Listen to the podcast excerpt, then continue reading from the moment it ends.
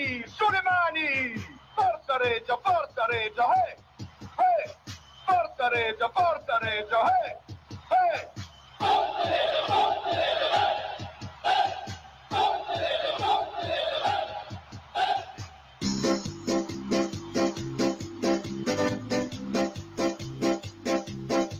a Cireggiana sei la mia squadra, sei la mia fede che batte dentro il cuore, noi sempre insieme restiamo uniti. E tu lo sai non ti lasceremo mai, la nostra voce sempre granata che vive per questa nostra grande squadra, siamo di Reggio, siamo i più forti, ti seguiremo ovunque tu andrai. Ale Reggiana, mia Reggiana, forza Reggiana, vinci per noi. Ale Reggiana, Reggiana, forza Reggiana, vinci per noi. Con le parterre ed i distinti e la tribuna con la tua curva sud. Noi tutti quanti gridiamo in coro. Grande Reggiana, sei magica per noi, anche se perdi oppure vinci, la nostra fede per sempre rimarrà. Siamo di Reggio, siamo i più forti, ti seguiremo ovunque tu andrai. Ale Reggiana, la mia Reggiana, forza Reggiana, vinci per noi. Ale Reggiana, la mia Reggiana, forza Reggiana, vinci per noi.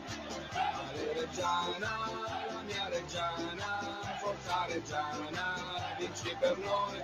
Ale Reggiana, la mia Reggiana, forza Reggiana, vinci per noi.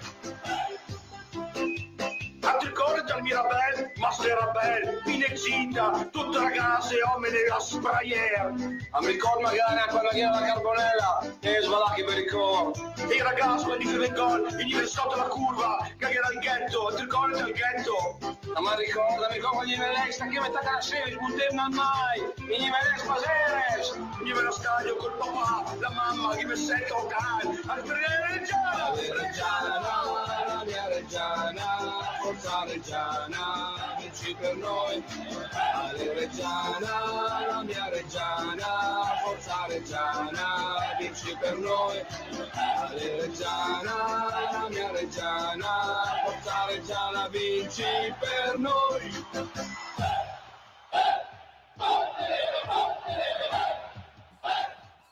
Buonasera, ben ritrovati, severi ma giusti, sono le 21.18, siamo in diretta ovviamente su krock.it, siamo in diretta sulla pagina Face Regia 1919 e siamo in diretta anche su Teletricolore canale Sì, Teletricolore, canale 292, quindi chi ci vuole seguire anche su, su Teletricolore, non possiamo essere sul 10 questa sera perché ieri c'è stata una puntata speciale per la società insomma, che hanno ceduto un po' le quote, Romano, eccetera, quindi questa sera ci sarà basket time, però se ci volete seguire sul video, Fede 292. Chi è che parla, che ha fatto l'introduzione? Un ragazzo nuovo. Ah, sono tornato dopo un periodo di assenza È facile tornare adesso dopo che ci hanno mandato a quel paese a tutti. Sì, esatto. viene. Abbiamo fatto le telefonate dove ci hanno mandato a quel paese, hanno dato degli inalfabeti, inalfabeti. Ho visto, ho visto la trasmissione, ho visto il pezzo incriminato, devo dire che è stato molto bello. Però parlavamo prima che insomma è stato quasi un gesto amichevole del- dell'ascoltatore. Insomma, Sì, l'abbiamo Eh, perdonato, no, eh, Fede? Lo perdoniamo tutti. Anche perché Fede ha gli attestati, eh, che non è proprio analfabeto, se proprio voleva No, no. eh, rompere. C'era però- io, non lo so. Cioè, il vecchio si vede che si è sentito è in Arleone. causa e non viene più. Ecco, salutiamo Arleoni. Salutiamo Arleoni. Però insomma, vabbè, dai, è, è stato bello anche quella trasmissione, insomma è stata... Bellissimo. Tanto severo, ma giusto la- anche l'ascoltatore. Colorita. dai. Sì, sì. A proposito di ospiti, questa sera abbiamo uno dei eh, fonda- fondatori, nonché scrittore della pagina, di- della pagina più grande delle- de- di Facebook dei tifosi Granata, che si chiama proprio Gradoni Granata. Quindi buonasera Max Larchi Melloni. Ciao a tutti, buonasera. Eh, abbiamo un ospite Forza di importante. sentirlo al telefono finalmente. Importante. Bravissimo, anche perché se molte volte si è collegato con noi al telefono, abbiamo fatto anche un video, mi ricordo tempo fa per la manifestazione, stupendo con la sua voce, eh, perché diceva delle cose importanti, è eh, un capostipite dell'azionariato popolare e questa cosa qua ne parleremo più a... Un approfonditamente. Un, cosa hai detto? Un... È, è un ca- capostipite, no? Capostipite è un, un pilone portante. Cordolo, Ah, va bene. cordolo Allora della ci siamo. Ariato popolare. E quindi di questa cosa qua che sarà super importante per il futuro del marchio, soprattutto nostro dei tifosi che potrebbero avere veramente il marchio in mano e non far più fallire il marchio nella quale noi amiamo. Ne parleremo dopo. Adesso saluto intanto Lopez e Max che l'abbiamo già salutato. Parliamo un po' anche della partita che abbiamo giocato domenica. No, facciamo parlare l'ospite se Facciamo vuoi. parlare l'ospite. Sì, Sì, Max, sì. partita di domenica più avanti. eh, io- abbiamo vinto. Eh, sono contento. No, Perché perfetto, abbiamo perfetto, poche parole efficaci. un campo sintetico bellissimo. No, ma- è una cosa ignobile. Io Cioè, non, so come- a parte che io ero stato bell'aria, ma ho ricordi confusi, ma ricordo una tribuna più grande. Però, boh, eh, si vede che dopo loro sono spariti dalla circolazione, il Belaria non so Eh, che categoria gioca, dopo sono arrivato il San Marino, ha detto mi serve una per 400 ospite, l'altra l'avrà venduto a qualche circo là in, in giro perché l'hanno smontata e se l'hanno portata via.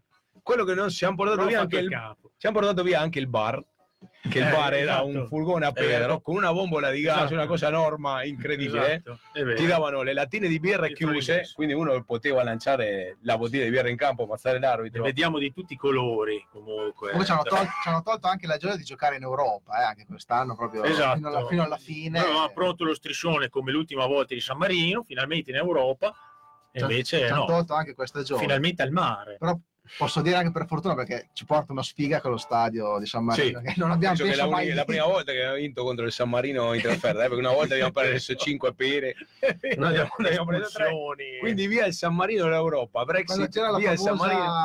guardalineo arbitro donna C'era Guardanina Don, una volta abbiamo preso 5 a 4, vincevamo 3 ad 1, un venerdì sera, per Palessi.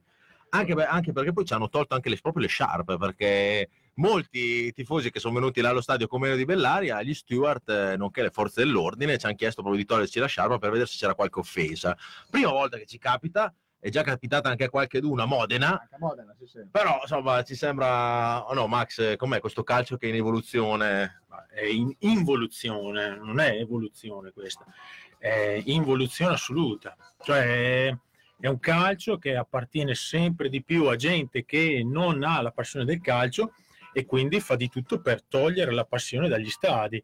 E il risultato è quello che si vede in Italia, in Serie A prima di tutto, e stasera in quella partitaccia farsa che stanno facendo Juventus e Milan, eh, dove boh, sembra di vedere veramente un calcio finito e ne sappiamo qualcosa noi a Reggio di calcio finito.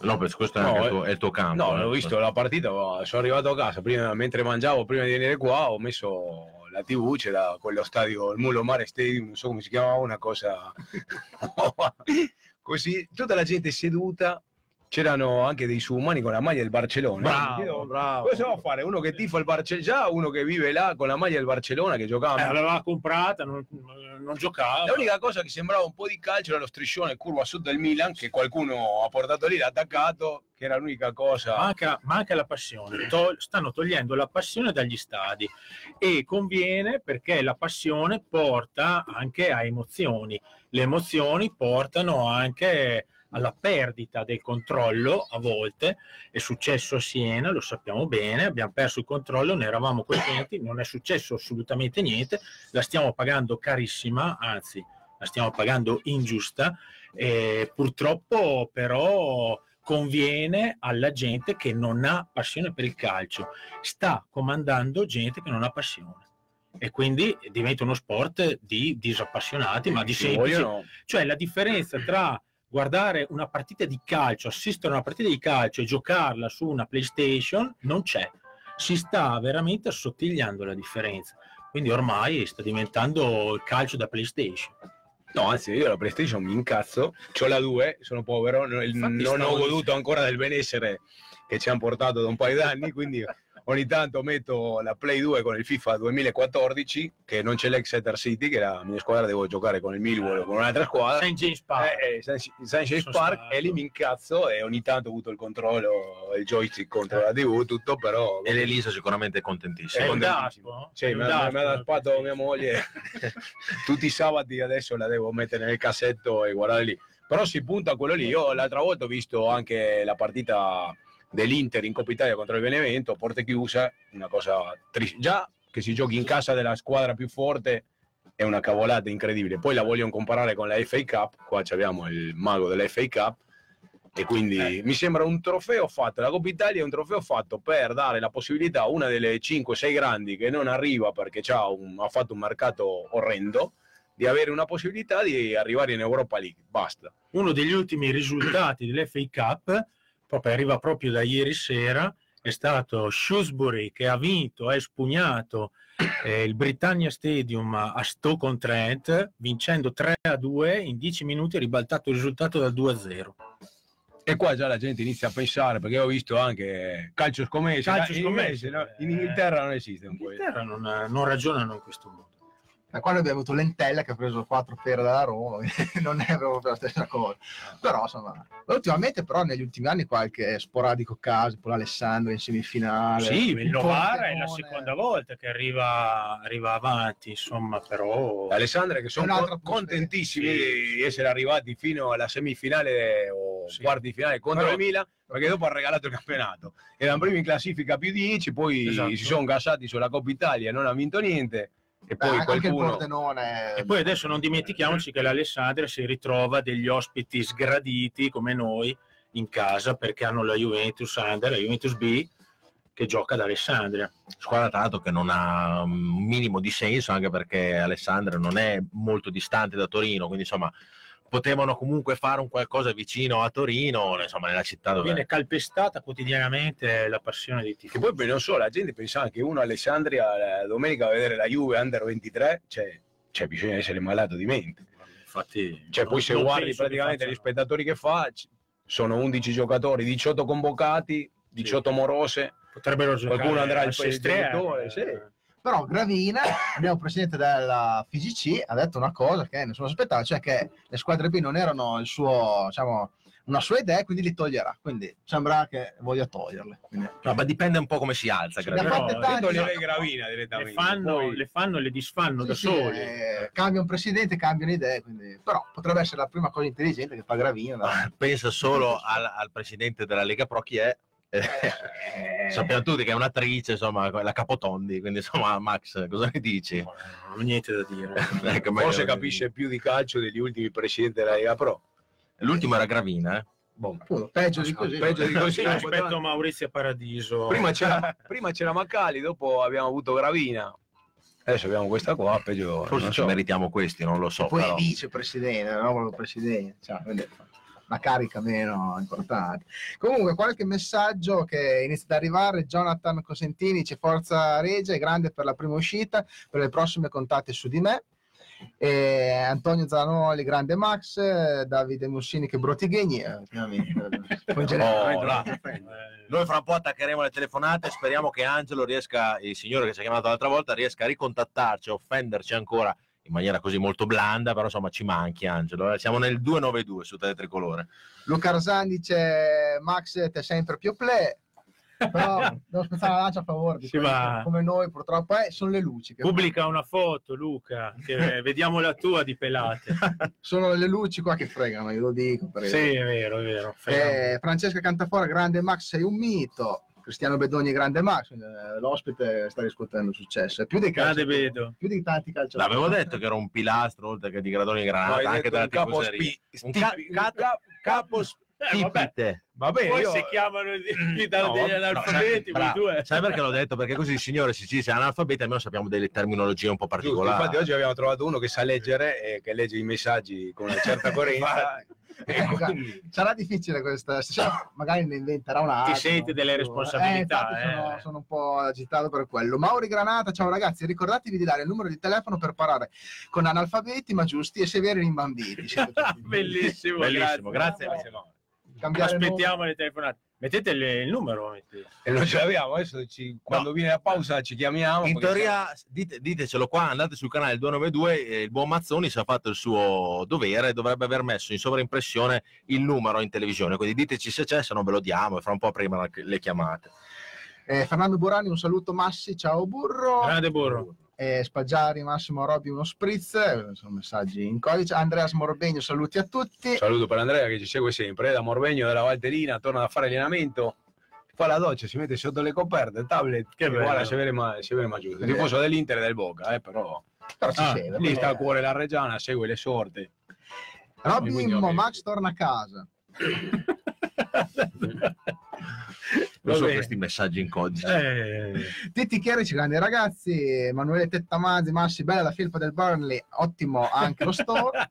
grande tetto, sì. Lo store è là ancora. E Giuseppe von München, Millwall Play Army. Grande, Giuseppe ci ascolta da Napoli, eh. Ci abbiamo un pubblico Che vero, magari di Santa Maria Capovetere, prima che si incazzi. E sempre Giuseppe dice Coppa Italia is the new trofeo Birra Moretti, effettivamente. È vero. L'importanza più o meno è quella. Eh. Eh, Brassar Vars, sembrati Fab 4. Anche voi si, si Boh. spendono parole importanti. E poi concludiamo con il grande crazy Davide Casamatti. Ah, Il 2 febbraio di Talghisa ci sarà la cena in famiglia del gruppo Vandelli. Sarà una serata speciale con ospiti incredibili. You Hugs, scusate, crazy. Quindi eh, ci abbraccio. Hux. Tra l'altro stasera mi ha chiamato Gigi del gruppo Vandelli per farmi un po' i complimenti per il giornalino che dopo ve lo faremo vedere di Face Regia, ma insomma un po' il giornalino dei tifosi, e dicendomi che sono già in 400 i prenotati e quindi ci sarà veramente una bellissima cena, un bel ritrovo tra gruppo Vandelli e Teste Quadre, tutti i tifosi andranno a questa festa. Eh, ci sarai anche tu Max beh, se avrai tempo così Sì, sì. Quindi insomma venite tutti nei prossimi giorni casomai anche sulla nostra pagina vi faremo vedere la locandina e cercheremo di chiamare ancora più gente Se festa venire, contattare i soliti ignoti. ignoti del gruppo e, e via. Allora, cosa facciamo? No, stiamo parlando della Eh, no, partita, infatti, ci siamo persi noi siamo così. Max, devi capire che noi Io siamo... non parlo mai di partite. Giusto Io- due accenni. e- Quindi abbiamo vinto, La partita di una bella partita, abbiamo vinto, atteggiamento giusto, siamo andati a San Marino per vincere, abbiamo vinto la partita, una partita che sembrava, in teoria, uno poteva dire, eh, ma giochiamo con San Marino con una squadretta, a noi ci mancavano dei pezzi da 90 come Staiti, come Camparo, e altri Spanozio. Spanò, Rozio, li abbiamo sostituiti, li abbiamo sostituiti molto bene. molto bene L'atteggiamento, L'atteggiamento è stato l'atteggiamento giusto, grande Brosso che le ha dato una palla magistrale, come si dice in Argentina, a Ponsat per eh, aprire il marcatore. Dopo abbiamo dominato la Le partita. marcature. Le marcature, Occhio, marcature, le eh, marcature. occhio, eh. Angelo stai Perdo, calmo perdo, perdo mezzo Siamo punto. sotto tiro. No, dopo viene Angelo a fare la radiocronica in Argentina e lo giudico io. Devi di venire. no, comunque dobbiamo fare i complimenti a Crema perché molte volte l'abbiamo che è andato criticato via, eh, avevano detto che andava via, via. venerdì è andato via, poi domenica mancava uno, l'hanno chiamato, poi l'hanno rimandato via lunedì mattina, poi è tornato. Quindi Crema ha fatto un partitone. super partita di Crema complimenti e ehm, da quel che sappiamo dovrebbe rimanere quindi insomma se rimane con lo spirito sicuramente di San Marino sarà una pedina in più per, la- per questa regia che ci farà veramente ci darà veramente tante soddisfazioni e complimenti anche al mister perché ha criticato anche... lui e per questa, questa volta come altre ha azzeccato la, la- la formazione ha caricato i suoi baldi giovani ed è entrato in campo ha messo i tre ragazzi centrali in difesa Bravi per, per avere Bravi. fiducia uno con l'altro, hanno fatto il suo dovere alla grande, è stato bravo. Lasciamoli fare. Lasciamoli fare, tranquilli, abbiamo un bel gruppo, a differenza di altri magari che si stanno già tirando dei capelli, chi ha i capelli o mettendosi il dito, puntando uno contro l'altro, vecchi contro giovani, giovani Pressioni. contro vecchi, contro ex allenatori, allenatori nuovi, Fratelli degli allenatori che, sì. che scrivono dei commenti su, Sì, su- siamo, sui social. siamo Quindi noi continuiamo per no- grande fratello. Prendi- continuiamo noi godiamo. Va bene, noi continuiamo per la nostra strada, tranquilli, a fare quello che dobbiamo fare. Domenica abbiamo un'altra partita difficile, perché di qua Sono fino alla fine difficili. sono tutte difficili, e noi dobbiamo entrare con la mentalità giusta delle ultime due partite. Se entriamo pensando che queste le abbiamo battuto perché siamo a Reggio Emilia e gli altri sono nulla, ci capita quello che ci è capitato eh, Dobbiamo altre volte e la prendiamo in quel posto. al massimo. Eh, occhio alla pergola è tesa perché pian piano ce la sta mettendo in quel posto tutti e due, sia Modena che Reggiana. Quindi adesso- Era, non era un outsider, eh, era previsto dall'inizio che sarebbe stata si adesso sapeva. andremo a vedere di che passi siamo fatti. Vediamo, fra- vediamo che la spunterà. Insomma, i ragazzi 15 stanno giorni. mettendo tanto impegno, i giovani stanno dimostrando che veramente possono, i, i vecchi devono temere anche i giovani per un posto da titolare. il mister sembra che abbia trovato la quadra sia con una formazione sia con un'altra, l'ha dimostrata a San Marino in altre partite. I tifosi che eh, ringraziamo tutti quelli che sono venuti a bellare perché non mancano mai alle trasferte, eravamo quasi 500, eh, eh, di cui tra l'altro c'erano anche le tifoserie gemellate e amiche di Vicenza e Genoa che salutiamo. Più di così cosa vogliamo? Max, siamo in Serie D o no? Niente, va benissimo così. Va benissimo così. Noi retrocediamo, ma stiamo facendo dei campionati esaltanti. Da tre anni stiamo giocando ad alti livelli. Siamo scesi di categoria, ma abbiamo fatto tre campionati che ci hanno dato soddisfazioni. Quindi, se, se il calcio funziona così, abbasso il calcio, viva la Reggiana. Quindi io non- Perfetto, direi che non c'è nient'altro da aggiungere. Eh, chiediamo solo ai ragazzi che ci guardano dalla pagina Facebook se riuscite a guardare la pagina di Tele Tricolore del 292 e dirci se siamo in diretta, che se no bastoniamo il buon Mazzoni. Perfetto. E cosa facciamo? Mandiamo, Mandiamo un pezzo, direi sì. di mandare un pezzo. Il primo pezzo che hai scelto, Fede. No, io no, non ho scelto niente. direttore artistico Ho passato la stasera. responsabilità al direttore artistico nonché presidente del Bessaboga. Club, Scooter Club, che io mi sono messo per onorarlo lo ho visto, ho visto, ho notato, ho notato, hai fatto e bene. quindi se no Il primo dopo- pezzo è degli Slide, che è un gruppo glam degli anni 70, primi anni 70, che riguarda il calcio. Vi invito a guardare il video perché è uno spasso assoluto. E Give us a goal. Let's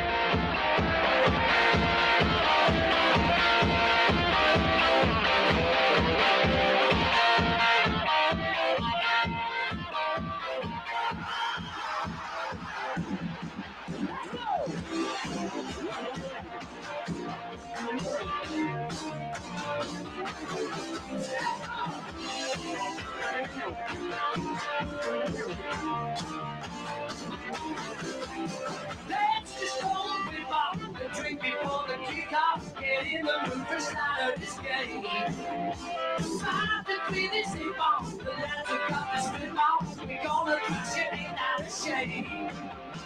We'll reach up, we reach up, we're ready to roll. Snap your fancy food and ride and give us a go. Temptation, the pressure, you can't get to cold. Snap your fancy footwork now and give us a go. Give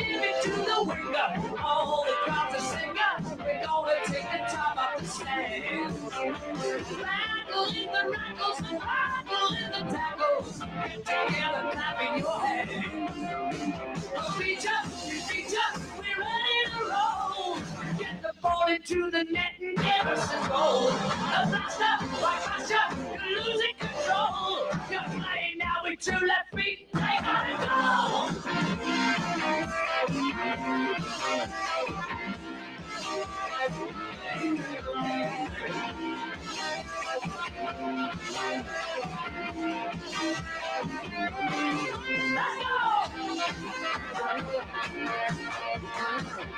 go!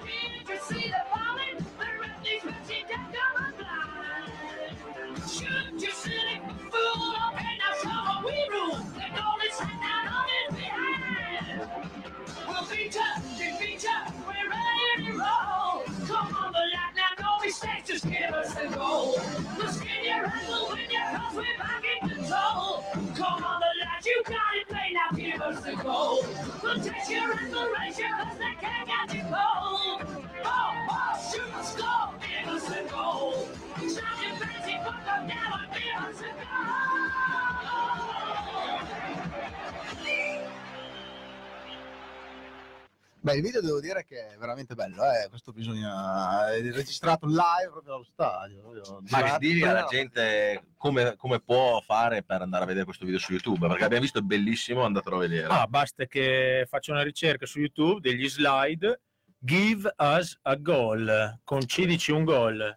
Eh, c'è un video fantastico registrato sugli spalti negli anni 70, quando il calcio era ancora uno sport per il popolo e del popolo. Adesso non lo è più del popolo, evidentemente. Datelo a vedere dopo la trasmissione, però. Sì, sì, dopo la trasmissione. Adesso, adesso dovete ascoltare noi. Se no veniamo li veniamo. Perché c'è Lopez qua che- che ha delle... Quelli che si collegano di qua li veniamo, eh. Eh, sì. abbiamo tutto registrato. Ringrazio Cristiano, il vedo, che chiede un pezzo degli SGR, ma non abbiamo mai registrato niente su YouTube, assolutamente, anzi sono 30 anni che non suoniamo più, un gruppo punk hardcore di Poviglio, vecchia colonna. vecchia scuola. Io Sì, c'avevo anche sì, un gruppo in Argentina, punk, ci chiamavamo i Fules di Arizaga.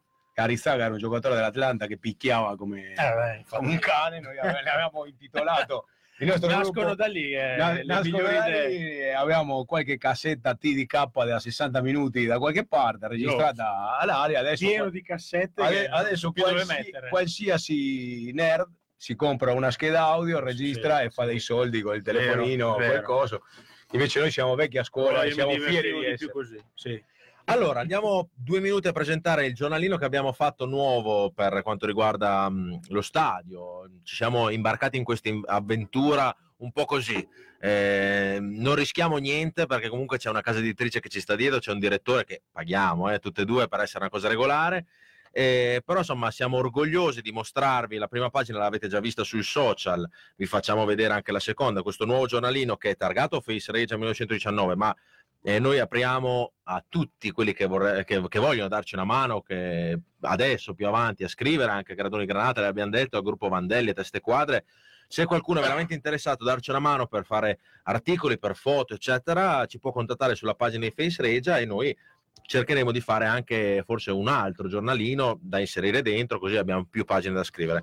Il giornalino è questo, come avete potuto vedere, cioè, abbiamo messo per, all'inizio la, la pagina dei giocatori, ci sono mh, Roberto Arleone, che è un altro gestore della nostra pagina, che fa, scusami, Cavaz, che fa la, la disanima della partita, della partita antecedente, quindi quella di due settimane fa, quella della trasferta. Abbiamo un- un'intervista sempre con un eh, vecchio giocatore, un vecchio allenatore. Qua, come potete vedere, abbiamo intervistato Colombo per la prima volta per questa pagina. Poi abbiamo le foto storiche, abbiamo Pecchini, il buon Pecchini che ci manda le foto degli anni 80, dagli anni 80 fino ad oggi, anche 70 della curva. Un piccolo excursus sulla la, la, la- la trasferta precedente, quindi foto e, e descrizione. Poi insomma abbiamo tante cose, abbiamo gli avversari di oggi dove descriviamo la squadra che ci, ci- ci viene a trovare e poi dietro abbiamo secondo me la pagina più bella con tutti i tabellini, Ci abbiamo il cubi verba granata dove vi potete sbizzarrire come se fosse un cruciverba, però dovete Non sapere... vincete niente, eh, non è No, che... no. Ah, E sì? invece vincono un panino e una birra. Ah, boh, e come fai? Lo devono ritagliare e mandare Basta che- risposta come una volta, no? No, ba- basta che loro... Lunedì in posta Voglio c'era un un casino panino. tutta la gente che, che sta spedendo. No, ba- basta che loro eh, mh, chiaramente compilano tutto il cruciverba, se è giusto ci fanno una foto, ce lo mandano eh, su Face Regia, i primi cinque che ce li mandano che sono corretti possono ritirare un panino e una birra al eh, botteghino diciamo dietro la curva sud che ci, ci dà questa opportunità, noi non paghiamo niente chiaramente quindi ringraziamo. Yes, yes. Comunque bellissima la classifica che è aggiornata. Una volta quando sono andato a Rosario a vedere Newell's All Boys, una partita mi danno un... La classifica dell'anno prima. No, c'era la classifica, però primo era il Newell's All Boys sempre, a prescindere. e all'ulti- all'ultimo posto Rosario Centrale. Quindi, Beh. per, per- per dirti, magari quella. magari il Rosario Centrale aveva 20 punti in più da Newell's, Potrebbe essere un'idea. Gabri. Metti sempre prima Reggio Audace, Prima la anche se Reggio- abbiamo meno punti della, della seconda, però mettici primi. Potremmo farlo, potremmo farlo. Una bella Sì, idea, è una bella idea. Il modo della, Ma il modo della play, play out. Sì, così. non ultimo perché play out. No, play Ci out, play out, facciamoli sudare. L'ultima chicca che vi vogliamo, vi vogliamo mostrare è, ci sarà sempre nella parte mh, come si dice, non è anteriore ma è Posteriore, posteriore scusate ma sono un po' eh? Stiamo, stiamo L'ultima di pagina. L'ultima, bravissimo. l'ultima di pagina. Ci sarà sempre la preghiera del predicatore reggiano che ci scrive veramente delle bellissime cose dove prende, prende- Allontanati. prende in giro un po' tutti, però chiaramente sempre un po', è un po' così allegorico, senza offendere.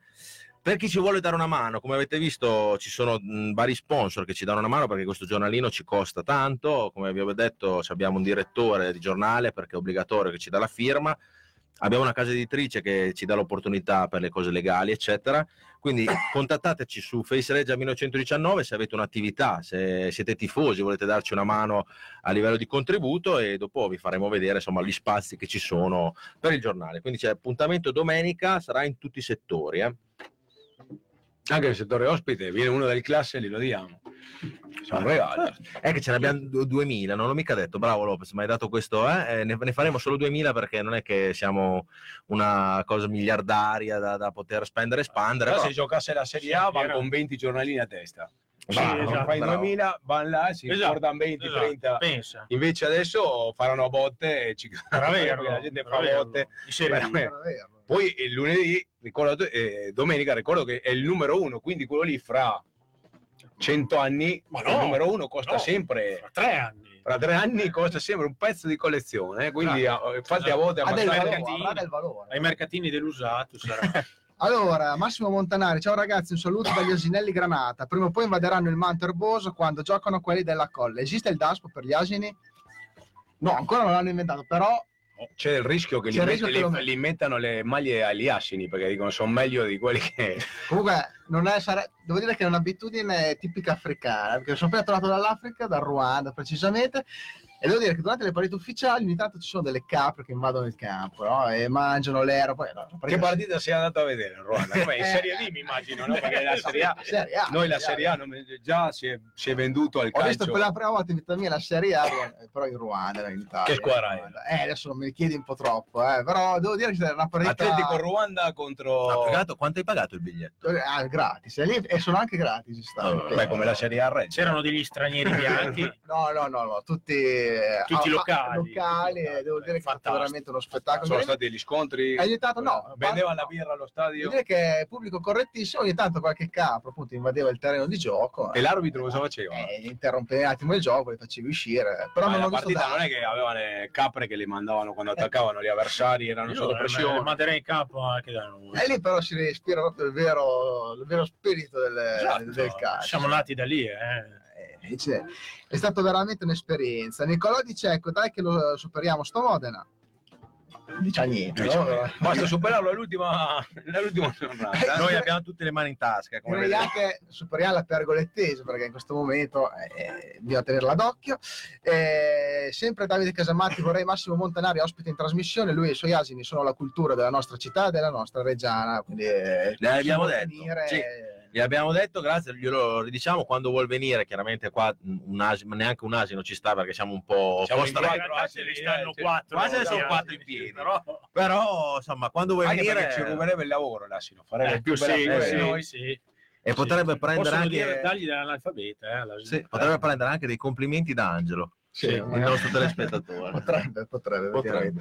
Fausto Bartoli, buonasera ragazzi, bella gente questa sera. Eh, prima Abbiamo non ce- non ce l'ha mai detto. eh, l'abbiamo no, vista. no, Eh, Eh, no, esatto. abbiamo mangiato una pizza con lui e sua moglie, quindi grazie Fausto, sono dovuti scappare a casa per le bimbe. Antonio Zanoli ci siete, penso Sì, in televisione, quindi ci messaggi. siamo. Ehm, Ah, sì, qua ci chiedono il pezzo degli SGR, ma abbiamo già detto che eh, non ci sono. Cristian Albi, Trezza, ci sta guardando e dice ciao a tutti ragazzi, siete grandi, forza Reggio. Grande, grande, Grande. Cristian, è un partitore. Grande Albi e continua così perché sei veramente, non dico una rivelazione perché sapevamo che era un bravissimo giocatore, però stai Poi entrando un po' bene, perché- spina nel fianco. Perché loro hanno cercato di metterla sulla risa, rompevano un po' i marrones. Lui Gli ha tirato un- una bene, manata in va bene. faccia. e Non capisco perché l'arbitro l'ha monito anche lui, che non c'entrava niente, però l'arbitro. Sappiamo diciamo il livello. Sappiamo il livello, è stato uno degli arbitri più onesti che abbiamo avuto. Che la gente non pensi adesso che ci ha regalato niente, perché le due espulsioni le ho, le ho rivisti a casa. La, la prima, il doppio giallo, era già, secondo me, da rosso diretto quella lì, perché è entrato subito con la gamba, col piede a martello a fare del male. L'unica cosa che mi ha fatto incavolare è che se la partita era 1-1, quando mi ferma il contropiede al 95esimo, Vero. era da entrare in campo e ammazzarle, perché vero. siamo in tv, cazzo. Fai finire Poi- l'azione, poi poi, lo cacci fuori. Perché se la partita è 1-1 e tipo Ponza te- sta andando verso la porta e mi fermi l'attacco lì, cioè, Io ho visto Lopez Siena, partire Siena, verso, la, Siena bis. verso la- la rete. E d'altronde almeno una volta a partita bisogna. A eh. livello sì. locale, comunque, in Serie D è, è infimo. No, però è stato alla Sì, fine, sì, alla no. fine in C'è confronto un a arbitro che caccia due, due della squadra che gioca in visto- casa. C'è una cosa più di tanto non più possiamo di dire. tanto, non lo so. Sì, che poi in così. casa con noi non ci gioca quasi nessuno. Insomma. Sì, sì, verità. però giocano in trasferta, cioè noi giochiamo in trasferta, loro magari vogliono sì. far vedere che non Ma, ma vengono a passione. Reggio a fare i fenomeni, sì, eh, ma- comunque non è questione di caso trasferri.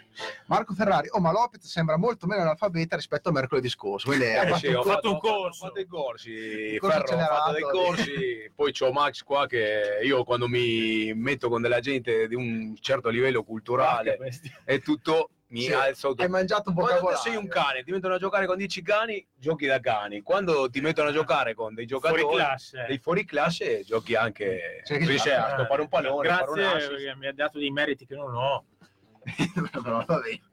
Marco Ford, domenica ancora eh, due gol e Ponset e passò a Malmorna. Va bene, ci mettiamo la firma. Ci mettiamo sempre le mani in tasca. eh. Senza- Eh, Fausto Bartoli, l'analfabeta ci sta, ma il vecchio chi è Max?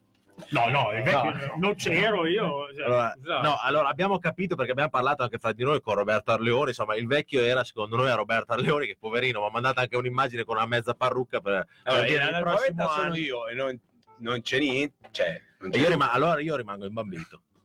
Vabbè, andiamo Vabbè, avanti. va dai. bene, dai, Possiamo, stata- fare, possiamo, fase- possiamo fare una trasmissione come quella che È stata una fase chiama? traumatica della trasmissione. Ah, come si chiama? È tipo quello che devi indovinare la professione del, Il programma di Amadeus. del programma di Amadeus. Facciamo che. Che professione fa Max e Larghi Meloni? Qual è la, la domanda a un euro? Così la gente risponde subito e si La gana. risposta- Ci sarà qualcuno che la sbaglia perché come La risposta è velatamente nascosta anche- Nel nome. nel nome. No, no. Beh, Però non è facile lo stesso. Non è facile lo stesso, però Eh, Maurizio Zamparo, che eh, su- suppongo sia il padre di Luca, dice: Ciao a tutti. Luca Zamparo ha avuto come suo primo allenatore un ex giocatore della Reggiana, Michele Zanutta. Ah, eh, cavolo. E eh, ce lo ricordiamo abbastanza bene. Sì, io ricordo, eh, non so se aveva segnato lui o Zammuner forse, a Trieste. Vabbè, qualcuno mi aiuti a ricordare l'1-0 della promozione dell'88-89. Eh, può darsi che mi sbaglio. Comunque ce lo, ce lo ricordiamo bene a Reggio. Cioè, lu- salutiamo anche Maurizio Manfredini che ci sta guardando, il grande Manfred. grande. Quindi, Salutiamo che ci guarda da qua vicino perché di quindi- anche venire. Se vuoi venire Eh, Manfred, noi siamo qua, eh, siamo qua che ti aspettiamo. Lanciare un coro. Zamuner, ha detto che è stato Zamuner. Zamuner, Zamuner, sì, Zamuner, Zamuner, Zamuner. Zamuner. Eh, battaglia Luca, oltre alle capre c'erano anche i funghi nei campi ruandesi, allora no. Devo dire che lì i funghi non c'erano, eh, hanno fatto un, un trattamento apposta anche lì. Ma c'hanno anche le luci di sera che lo No, scaldano. non c'erano le reti, non c'era niente, però i funghi... eh, Che bello. Niente, E niente. come non c'erano le reti? Le reti anche nelle dai, porte? no? Dietro la porta c'era anche tipo una collina, quindi cioè, se la palla andava fuori... eh, Ciao, ciao. un po'- c'erano i bambini. Come Castello Arfaniana, come tanti stati che Esatto, noi Sì, siamo andati infatti a... ci stupiamo di, di cose che abbiamo visto e Infatti, vissuto. insomma, più o meno come i campi ecco, della Serie C. Eh, si sono arrivati poi 3-4 messaggi, tutti dicono Zamuner, quindi è confermato. Zamoner, Zamoner, sì, l'avevo detto, avevo il dubbio. Hai, scatena- hai scatenato l'inferno, guarda, stanno tutti scrivendo. Zamoner, Grande architetto Maurizio Manfredini. Grande. Manfred, sei di, Zamoner, Scandiano, Zamoner. sei di Scandiano, ti aspettiamo qua, lo sai dov'è, no? Che i rock, insomma, prima del corallo c'è. Ti aspettiamo, dai, vieni, vieni a fare un salto che Ah, parliamo. Fai una Ha sorpresa. svelato la professione. Architetto. Guarda, Pensa, che difficoltà. chi l'avrebbe mai detto? Eh, ma so che tra l'altro hai fatto anche un progettino sul Mirabello. te lo- Sì. Sì, un, un esercizio di stile, diciamo, una cosa. Ho voluto semplicemente vedere se si poteva fare eh, una cosa simile a Ferrara perché mi ha affascinato decisamente quello che hanno fatto là. E poi eravamo, e siamo tuttora in, eh, in un momento in cui secondo me l'attrattività della Reggiana è limitata dal fatto che lo stadio della città, cioè il principale impianto sportivo, non è della squadra e non è nemmeno del comune, quindi né il comune né la società di calcio possono decidere di giocarci e questo è abbastanza evidente già quest'anno, visto che per due volte, e immagino che non sia nemmeno l'ultima, eh, siamo dovuti emigrare, abbiamo dovuto trovare un'alternativa. Allora, eh, la questione è che al Mirabello può tornare assolutamente ad essere uno stadio, può tornare ad essere un impianto anche di, di serie decisamente superiori a quella che stiamo affrontando e con una capacità mh, largamente mh, sufficiente per gli standard calcistici attuali e sarebbe veramente un'occasione quando si parla di rigenerazione della città, quando si parla di recupero di spazi, eh, io penso che Mirabello sia un'occasione imperdibile, eh, al di là del fatto che è in una posizione molto vicina al centro, quindi in controtendenza quello che era fino a 15 anni fa eh, la, la, la, la, tendenza di spostare gli impianti sportivi di certe dimensioni fuori, però abbiamo visto che ci sono impianti sportivi vicini ai centri storici, Vicenza, Bergamo, eh, ce ne sono tantissimi, che funzionano decisamente e anzi eh, gli impianti sportivi oggi funzionano eh, sette giorni su sette, non siamo più come anni fa in cui si giocava la domenica per il resto della settimana era un ammasso di cemento lì, eh, eh, messo lì a fare niente, invece adesso gli impianti sono occasioni per contenere tantissime funzioni per i cittadini, anche i non tifosi, anche i non interessati al calcio. Quindi è un'occasione e vedremo chi e se la sapranno sfruttare. Comunque la possibilità c'è assolutamente. Ah, tra l'altro l'andazzo un po' generale anche in altri stati d'Italia non è il costruire il nuovo, ma è sistemare il vecchio. Esatto. E l'andazzo non, è quello. Non solo degli impianti sportivi, anche ormai delle città in senso generico, tutte le funzioni, da quella residenziale a quella industriale, commerciale, è volta al recupero. Abbiamo visto che in centro a Reggio stanno aprendo delle catene, grosse catene di distribuzione, di abbigliamento in palazzi storici che hanno recuperato ed erano lì da 15 anni in disuso, abbandonati. abbandonati. E poi non è la soluzione dei mali dei centri storici, perché spostare le grosse distribuzioni in centro significa ammazzare le piccole in centro, ma anche la grossa distribuzione fuori ammazza le piccole in centro. Quindi eh, non è la soluzione senz'altro, però spostare un impianto sportivo che porti migliaia di tifosi vicino al centro significa dare una grossa spinta a un centro storico che fa fatica. Max, ti volevo chiedere una cosa, visto che abbiamo detto che insomma fai l'architetto, eccetera, eh, se posso farti questa domanda qua. Sicuramente te ne intendi di strutture, di sicurezza, eccetera. Cosa ne pensi del, del fatto che il Mirabello è stato depotenziato eh, per gli spettatori? Perché insomma la, la motivazione sono stati gli spalti che sono troppo ripidi. Insomma, cosa, allora, io premesso che dovrei fare una verifica di questo tipo, ma eh, ci sono stadi, eh, cerco di ricordo quello di Valencia, sì, sì, ha, messo, ha, messo, la foto. Hanno, foto esatto, hanno, sì, che ci sono stato, ripidissimo. Sono, sì, sono, sono stadi approvati dalla UEFA, che è un ordine superiore a quello che è eh, l'organ- l'organo di controllo degli stadi in Italia e hanno una ripidezza tale per cui hanno dovuto mettere dei controspinta ogni tre gradini per pericolo proprio di, di cascare nelle certo. file di sotto e quindi mh, mm, mi, mi, risulta veramente ridicola come, come questione anche perché se ci fosse veramente bisogno chiediamoci eh, se noi non avessimo altri stadi ci fosse solo il Mirabello, le famose deroghe sarebbero concesse perché altrimenti per questione di ordine pubblico e di sicurezza sarebbe meglio comunque far giocare a Mirabello che altrove. Quindi eh, la domanda la rivolgo, la, la rivolto anzi al contrario, nel senso ci fosse solo il Mirabello davvero dovremmo andare sempre tutte le domeniche a cercare uno stadio fuori creando problemi di gestione della sicurezza del pubblico che va in trasferta ogni domenica e di una squadra che non ha uno stadio? Allora la risposta è no, perché avrebbero trovato sicuramente una soluzione in concerto con i vigili del fuoco, con la prefettura e con la commissione di sicurezza pubblica per cui una soluzione si sarebbe trovata. Quindi la mia risposta è siamo abbastanza grotteschi. E mi limito qua, insomma, perché la mia risposta deve essere tecnica e quindi io mi limito Anche a questo. in Coppa Italia, lo stadio era pieno, il- quasi pieno il Mirabello. Sì, appunto. Cioè, Cioè, lì, lì andava bene, si parlava di una Però partita con bene. poi casualmente succede che ci deve giocare Adesso fra un po' qualcuno. Poi guarda caso ci gioca un'altra, un'altra squadra che è sulla bocca di tutti come quella che ci porta via tutti gli spazi sportivi della città. Allora, e cioè, eh, mi sembra di presa in giro. Io lo Sì. dico francamente, ma mh, non sono di parte, cioè penso che qualsiasi persona che riflette un attimo su quello che sta succedendo non può pensare altrimenti. O in malafede, o vuol dar ragione a priori a una certa parte e a certe scelte, ma que- qua siamo veramente di fronte al ridicolo. Sì, sì, no, no, no.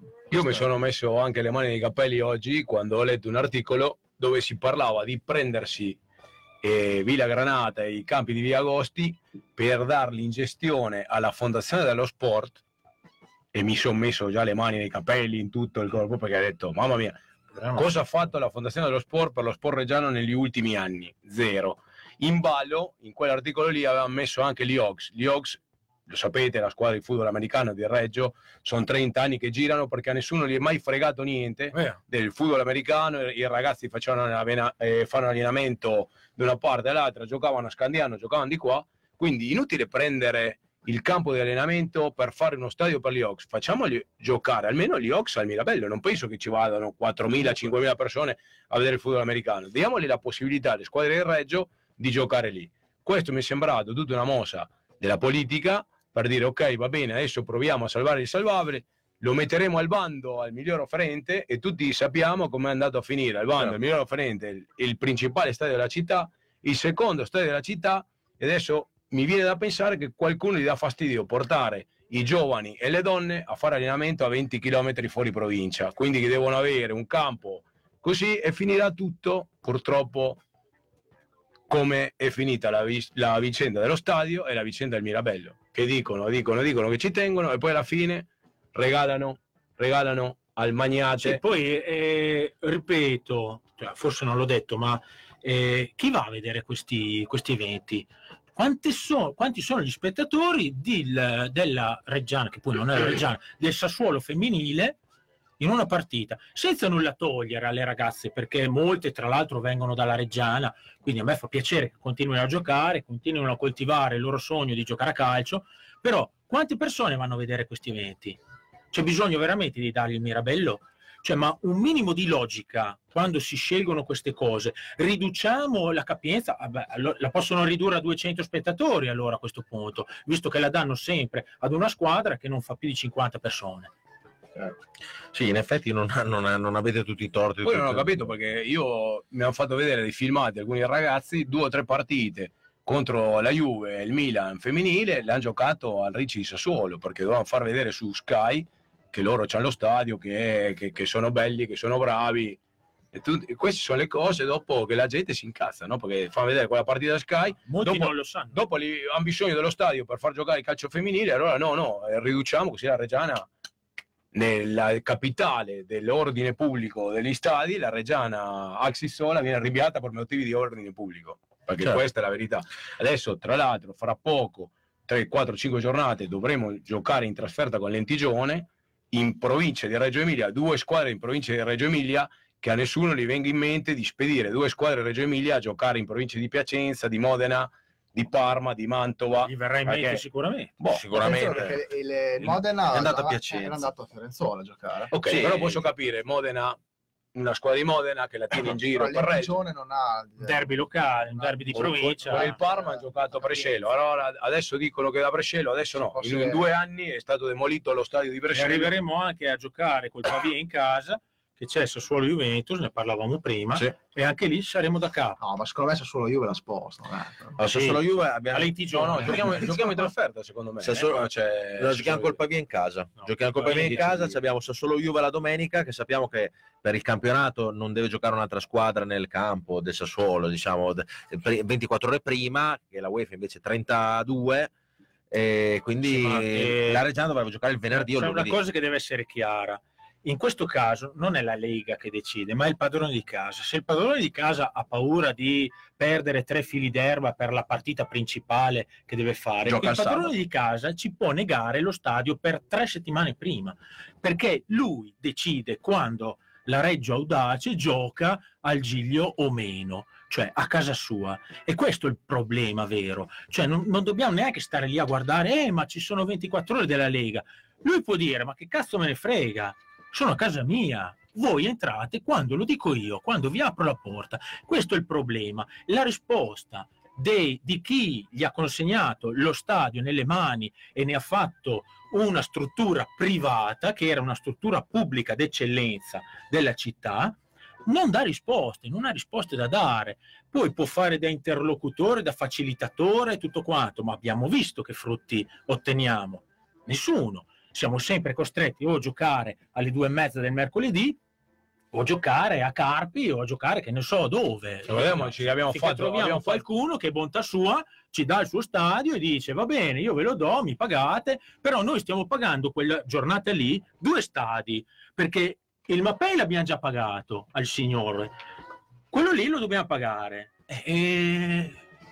boh, Ci farà lo sconto, dai. Ricordiamo anche il derby Reggiana Parma che lo volevano spostare a mezzogiorno di un lunedì perché il Sassuolo giocava in casa. Insomma, ci abbiamo veramente queste difficoltà. Sì, che Ah, Modena, eh, anche Reggiana Parma è una partita- Modena. una partita di secondo ordine cioè cosa ha fatto 2-3 mila spettatori Eh, vuoi mettere di fronte un Sassuolo dinese che fa 23 mila persone dai, su. con Walter Veltroni che elogia, viene elogia battezzare. viene con l'alta velocità. Da- dal benvenuto al filo d'erba che è cresciuto il giovedì prima.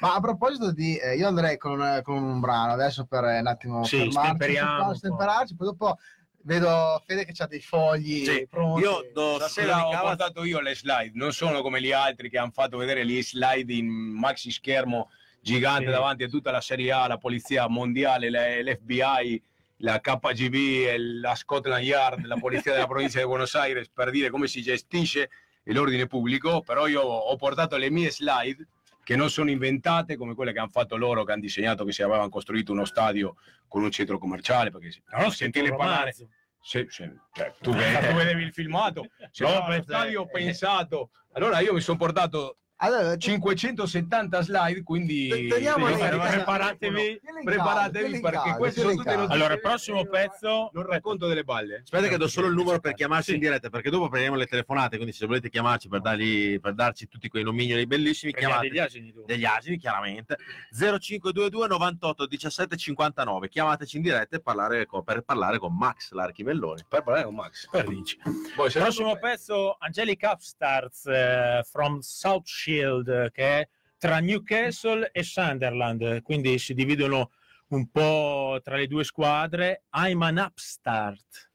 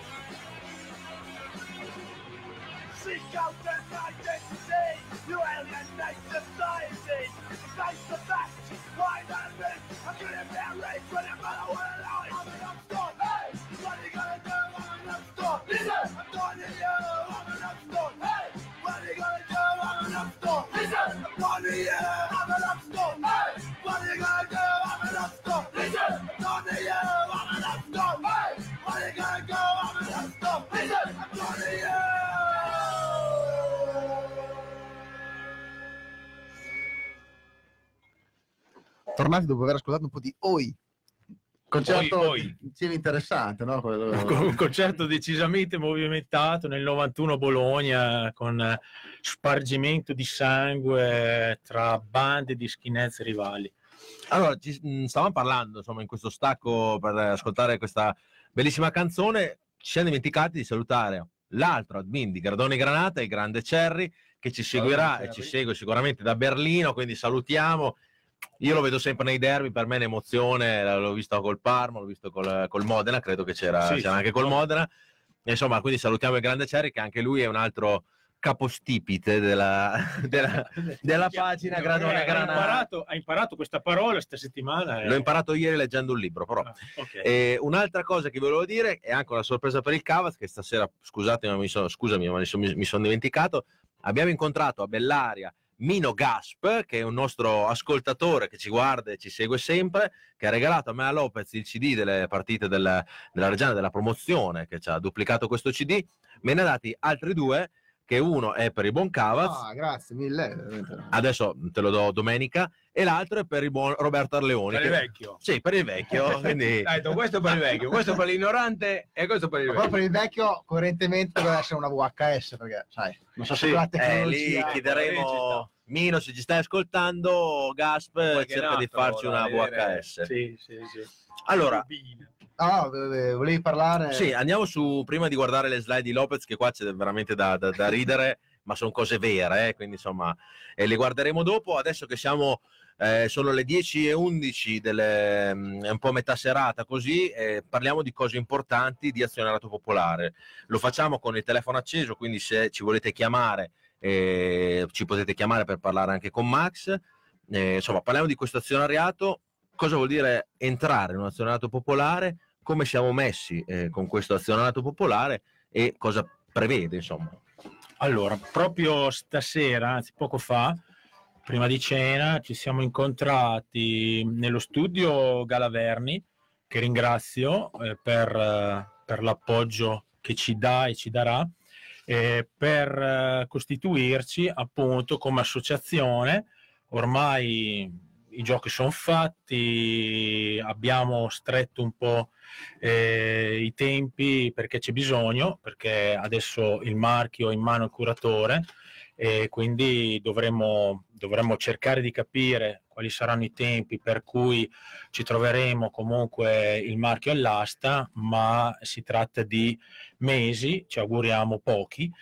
E quindi come azionariato siamo ufficialmente partiti e cerchiamo chiaramente adesioni sotto forma di sottoscrizioni eh, per diventare soci. Eh, noi a breve usciremo con comunicati e quant'altro, quando saremo ufficialmente costituiti avremo uno statuto con delle forme eh, diciamo di consiglio direttivo per cui eh, daremo tutte le istruzioni, ci sarà la possibilità di associarsi all'azionariato, chiunque sarà socio esprimerà un voto e noi lo stiamo facendo come volontariato, stiamo veramente eh, usando parecchio del nostro tempo libero e ce, ce ne stiamo trovando anche di tempo chiedendolo alle famiglie, a quant'altro, uno sforzo perché ci crediamo molto, lo facciamo per la Reggiana e il target, come è stato detto anche negli organi di stampa, anche in televisione e anche dallo stesso presidente della Reggio Audace Quintavalle ieri sera, il target è l'acquisizione del marchio, cioè avere la possibilità di controllare in tutti i modi il marchio della Reggiana perché qualsiasi cosa succederà in futuro, visto il calcio come è fatto e strutturato in questi giorni, ci dobbiamo aspettare che presto o tardi torneremo a dover rivendicare il possesso del marchio per poter ripartire e chiamarci a Cireggiana, cosa che non abbiamo potuto fare quest'estate ed è stata una sofferenza atroce per tutti i tifosi della Reggiana. Quindi non vogliamo ritrovarci nelle stesse condizioni. Sappiamo che il calcio ha molte malattie, tra le quali questa, quando vengono a mancare i risultati e i soldi, di conseguenza eh, molta gente giustamente molla, non ce la fa più. Noi non molliamo mai, a differenza di altri, ma noi non impegniamo soldi e non ne guadagniamo soprattutto. E ci tengo a dire che qualsiasi fondo raccolto come raccolta fondi, crowdfunding oppure come associazioni viene gestito da una tesoreria e destinato sempre ad attività collegata alla Reggiana, oltre al primo target che è l'acquisto del marchio, nelle forme che vedremo e svilupperemo insieme alla società con cui siamo in rapporti e dobbiamo esserlo perché farci la battaglia e la guerra con eh, la Reggio Audace non ha veramente senso. Noi siamo d'accordo con loro, andremo avanti insieme e arriveremo a questo obiettivo. Quindi chiedo a tutti i tifosi della Reggiana, a tutti quelli che credono in questo progetto di darci una mano, un appoggio anche a livello professionale per conoscenze, a livello economico, certo, eh, un piccolo sforzo di tanti, visto che siamo in tanti e lo rivendichiamo, lo diciamo in giro, siamo in tanti tifosi della Reggiana, quindi se tutti fanno qualcosa di piccolo, riusciamo a fare una cosa veramente grande, perché se noi entriamo in possesso del marchio della Reggiana non lo perderemo più come non abbiamo mai perso la nostra fede nei confronti della Reggiana. Quindi questo è un biglietto da visita, è l'unico che abbiamo. Ricordiamo anche che il marchio appunto del Modena è stato venduto proprio al, alla società del Modena per circa 35 mila euro.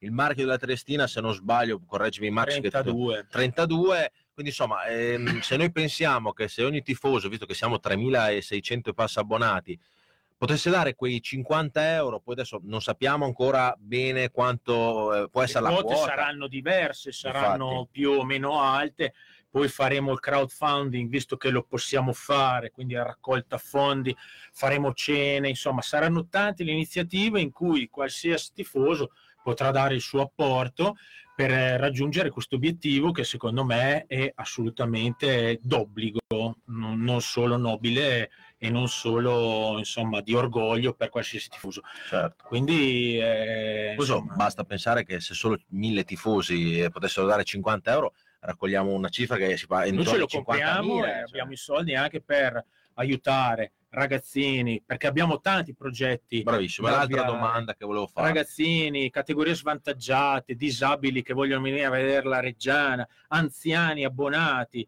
cioè c'è la possibilità veramente di organizzare furgoncini che vanno a raccogliere a casa gli anziani che magari non possono venire nei mesi freddi invernali così allo stadio, li andiamo a prendere noi a casa perché è giusto così, insomma, bisogna portare rispetto nei confronti della Reggiana.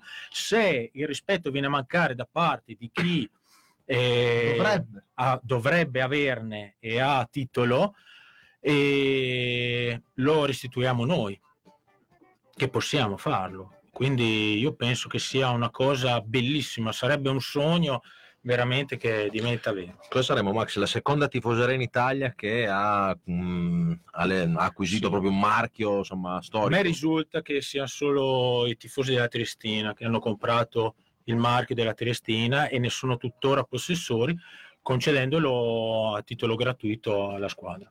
E hanno tra l'altro eh, libertà di scelta perché se, no- non, se non sbaglio te che hai parlato con uno degli, dei, dei Sì, io sono in contatto, io sono in contatto con gli ultras della Triestina e loro hanno anche una capacità, diciamo, governativa della società di entrare nelle, nelle faccende della società. Non è il nostro primo obiettivo e, e soprattutto ci teniamo a dire che noi lasciamo le scelte, lasceremmo in futuro le scelte tecniche della, della società alla società, cioè la Reggio Audace fa le sue scelte, i suoi giocatori, i direttori sportivi, cioè le figure tecniche libertà totale alla squadra, ci mancherebbe altro che entriamo in società e ci mettiamo becco in queste cose. Noi chiediamo solo di eh, vedere, di avere un rendiconto di quello che succede, ma nulla di più di quello che sta succedendo, perché l'uscita della quota di Romano è stata espressa fin dall'inizio, ieri si sono incontrati, è andata a buon fine, tutti contenti, allora se ci risparmiano eh, le, le, le, lamentele magari precedenti, eh, però continuano con questa trasparenza di obiettivi della società, noi siamo più che contenti, niente da dire però il marchio rimane in mano nostra. Lo diamo gratis alla Reggiana se se lo merita e, e la società attuale se lo merita pienamente perché sta facendo forse oltre, io penso personalmente che stia facendo molto di più di quello che io personalmente mi aspettavo facesse, perché partiti ad agosto senza veramente niente, sono riusciti a mettere una squadra competitiva che comunque se l'è giocata Modena che ha fatto la squadra invece a gennaio, ha, pu- ha avuto la possibilità di farla a gennaio con dei fondi ben più importanti della Reggio Audace e quindi ci sta permettendo di continuare a vedere la vetta di, una, di un girone che comunque è difficile e lo sapevamo fin dall'inizio, quindi cosa, No, poi tra l'altro eh, non l'abbiamo fatto su Facebook, sulla nostra pagina, ma lo volevamo fare. Ringraziamo anche i soci eh, reggiani che, insomma, che hanno rilevato le quote di eh, Marco Arturo Romano, quindi si sono dovuti ancora di più svenare, tirare fuori dei loro, dei loro soldi, dalle loro tasche, dalle loro aziende per eh, far sì che questo, insomma, questo CDA rimanesse tutto reggiano e tutto potesse andare in maniera ecco così tranquilla. Il maggiore azionista, diciamo.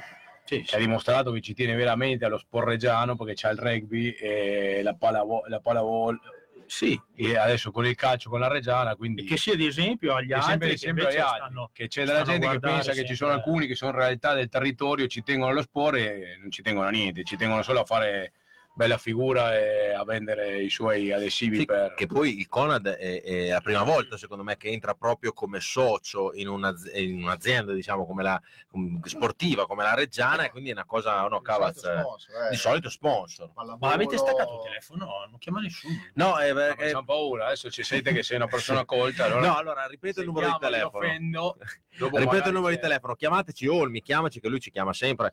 0522 98 17 59 per qualsiasi domanda su azionariato popolare, su Reggiana, chiamateci così stiamo un po' in compagnia, parliamo, ma questo è un argomento molto importante che forse potrà veramente portare la cosa che, che, noi tifiamo e per cui noi andiamo, ci alziamo la domenica e andiamo allo stadio, che è il marchio. Quindi chiamateci 98 17 59. Siamo qua. C'è un messaggio che prima non abbiamo letto che eh, voglio leggere, dice di Alessandro Alberti, cioè, potreste parlare dei ragazzi del Vandelli Giovani che sono andati a sostenere gli Under 15, che è stato il derby col Modena, e c'erano i ragazzi del Vandelli. Sono, sono andati i ragazzi della partita, hanno fatto torce, fumogeno, è stato bello, bravo. soprattutto anche per i ragazzi bravi, Under 15 bravi. per far vedere che la gente del Reggio, a Reggio tiene Bravi. la Reggio Audace e le giovanili. Anche perché i ragazzi che giocano nelle giovanili devono vedere la differenza del giocare in una squadra con dei tifosi seri, appassionati, rispetto a tutte le squadre di plastica che invece fanno fior fior di squadre giovanili ma non gliene frega niente nessuno.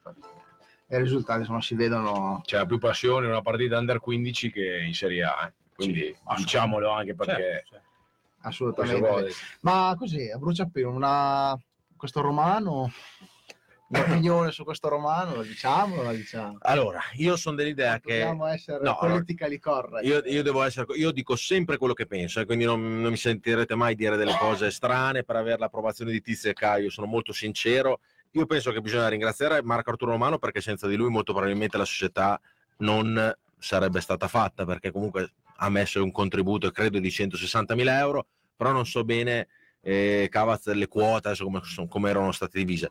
Però all'inizio c'era lui, è stato portato da Sisto Fontanili, non scordiamoci che Sisto Fontanili è una persona stimata nell'ambiente reggiano del calcio e quindi insomma eh, tutti sapevamo che eh, questo Sisto insomma aveva portato un elemento importante per, eh, per la società Ricordiamoci del consiglio dei 4-5 saggi, quanti erano? Quelli del sindaco che valutavano. È vero, è Quindi vero. anche loro cioè, sono Bravissimo.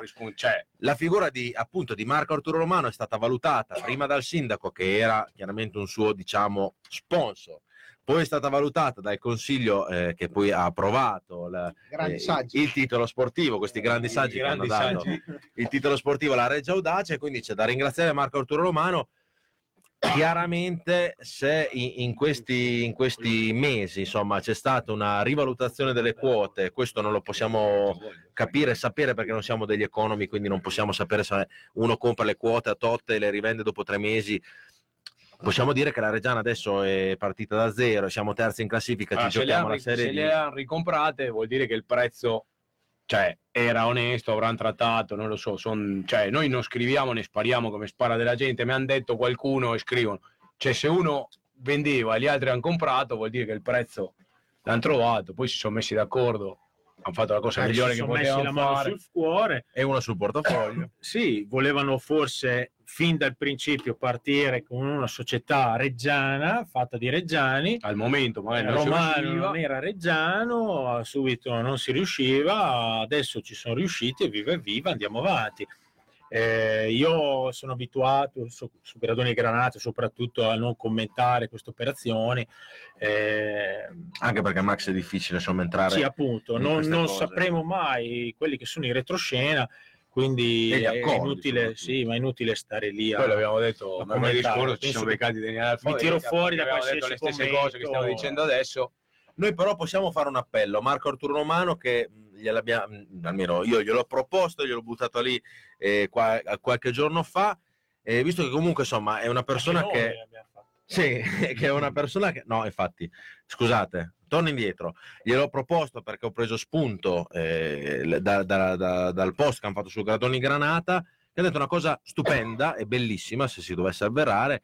Ma Marco Arturo Romano, perché, visto che tu hai- eh, sei venuto a Reggio, hai detto che la Reggiana è una squadra che eh, ti interessa, una città bellissima, eccetera, dopo aver fatto questa plusvalenza che comunque ti porterà nelle tasche, credo, sui 300.000 euro, non vieni con noi nel nazionato popolare e fai un gesto che potrebbe incoronarti come, non dico come eroe, però insomma come, come simbolo di, di- di questa cosa per noi tifosi, dandoci una, una piccola somma, insomma, per, per anche aiutarci in Anche questo... grande, eh. Anche grande, però. Per aiutarci in questo nazionato popolare e ricomprarci il marchio. Credo che tutti i tifosi ti ne sarebbero grati sempre. Non c'è mai stata un- una- un'operazione di questo genere perché di solito nel calcio chi prende i soldi scappa, dalla, cioè, scappa va via dalla città è giustamente. lo so, è- è quando succede... Però noi a questa cosa qua ci staremo dietro perché se lui ha preso giustamente la- le, le quote che si sono spartite, chiederemo il suo aiuto perché se fino ad oggi se... Come mi aspetto anche il contributo della Fondazione per lo Sport. eh, aspetta e spera. No, no. Cioè, stiamo parlando di una squadra di Reggio, la principale squadra, l'unica squadra di calcio di Reggio, Esatto. perché a Reggio ci sono due squadre di calcio, la Reggiana e gli under 15 della Reggiana, Reggiana. Reggiana. della Reggiana, no? No, anzi, ci- sono di più squadre, perché ci sono saranno gli under dai. 17, Sì, l'under 19, sì. la primavera. Quindi speriamo che La contributi. Falk, cioè, Fa- cioè, giusto, giusto. Ci manda un messaggio, leggilo Cavaz, Marco Ferrari, proprio su questo argomento di Non Romano. lo farà mai se vi dà 1000 euro e tanto, il posto vostro non li accetterei. Sempre ben accetto. Io i 1000 euro li prenderei tranquillamente. No, Max, per quello che dobbiamo fare. Vedremo, vedremo. Marco, li prendiamo, andiamo, Tanto a, che faccia andiamo a gesto, Venezia con poi la dopo- Vespa. esatto. Infatti, bravo. Poi li portiamo al bar de- della chiesa Bibiana. Ci compriamo una Vespa da ristrutturare, poi la rivendiamo, facciamo crescere la passione granata a due tempi. Voi volete fare i, i programmi, quelli su D-Max? eh, Eh sì, potremmo farlo, di, di restaurare. bravo. Qua è Cristiano Bedoni vuole Max Sindaco, quindi Ma, eh, no, no, da Viviano, da Reggio, da Bibiano, Pomiglio, Bibiano. da... No, Reggio no. Reggio. No, tra l'altro, poi no, un suggerimento nazionale popola- popolare, siamo in clima di elezioni. Io andrei a cominciare a riscuotere i vari, perché tanto in- per- cassa. questo è un periodo in cui per prendere voti eh, Va bene tutto. eh, eh, elargiscono, quindi io andrei a battere cassa ai vari, eh, Vero, vero. ai vari sindaci. No, anche perché stiamo parlando proprio, come ha detto Cavaz, di, di- di sindaci, eccetera, di cariche, eccetera. Ricordiamo che l'azionato popolare non prometterà mai la Serie A, il giocatore che potrà Allora, tornare. che stiamo a fare? L'azionariato, no, l'azionariato popolare No, può promettere ai tifosi Giusto, La cosa di- più importante è la Bravissimo. continuità della, della squadra, la gestione del Esatto. marchio, dei colori granata, Esatto. basta. e se proprio, noi proprio ormai siamo approvati. e la, Cioè, noi- promozione, e la promozione della Reggiana a Reggio, cosa che stanno facendo altri grazie all'aiuto comunque di tante istituzioni e non è giusto. Quindi noi ci riprendiamo, ci riprenderemo quello che ci spetta, ovvero la diffusione dell'immagine della Reggiana a Reggio Emilia, alle scuole, in tutti gli enti, in tutti i posti dove si raggruppano persone. Allora, io direi che ormai stiamo, stiamo giungendo verso le, le- la conclusione. Allora io andrei con la canzone, poi dopo finalmente le slide di, di, di Fede, perché le avevamo già promesse prima, poi Le abbiamo Abbiamo- rimandate da, da un turno, sono delle slide abbastanza importanti. Cosa dice? Sì, lei? sì, io non so ho- leggere, le io sono viste. Io ho guardato, solo, ho guardato solo le Il prossimo foto. pezzo, il prossimo pezzo lo, ti interrompo però così dopo riprendiamo Vai, prima. vai. È degli House Martins, il cui bassista è conosciuto come Fatboy Slim. We are not deep. Guardate anche questo video che è bellissimo.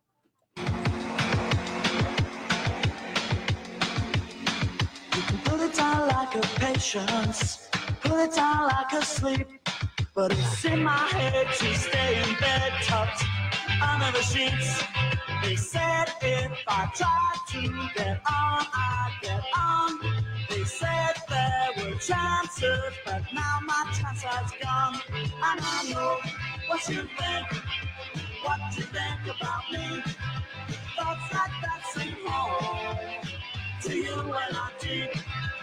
Ba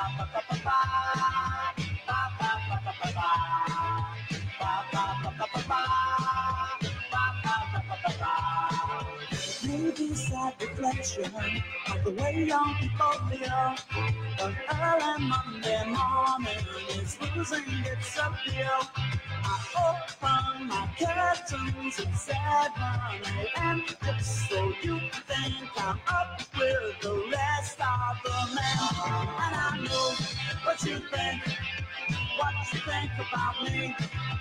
Thoughts like that sing home to you and I dream. Ba, ba, ba, ba, ba, ba. Ba, ba, ba, ba, ba, ba. Ba, ba, ba, ba, ba, ba. Ba, ba, ba,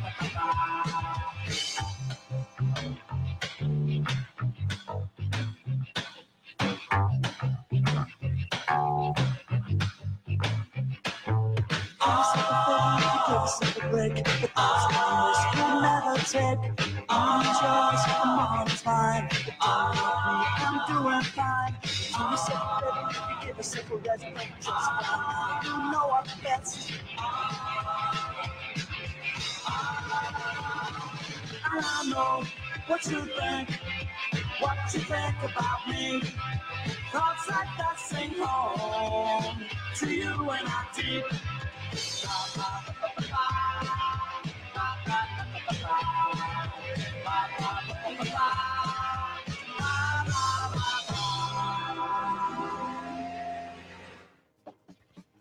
Allora, siamo, siamo giunti finalmente al momento più atteso della serata, le slide che avete già visto però durante la canzone. Alcuni li- ve li ho fatti vedere.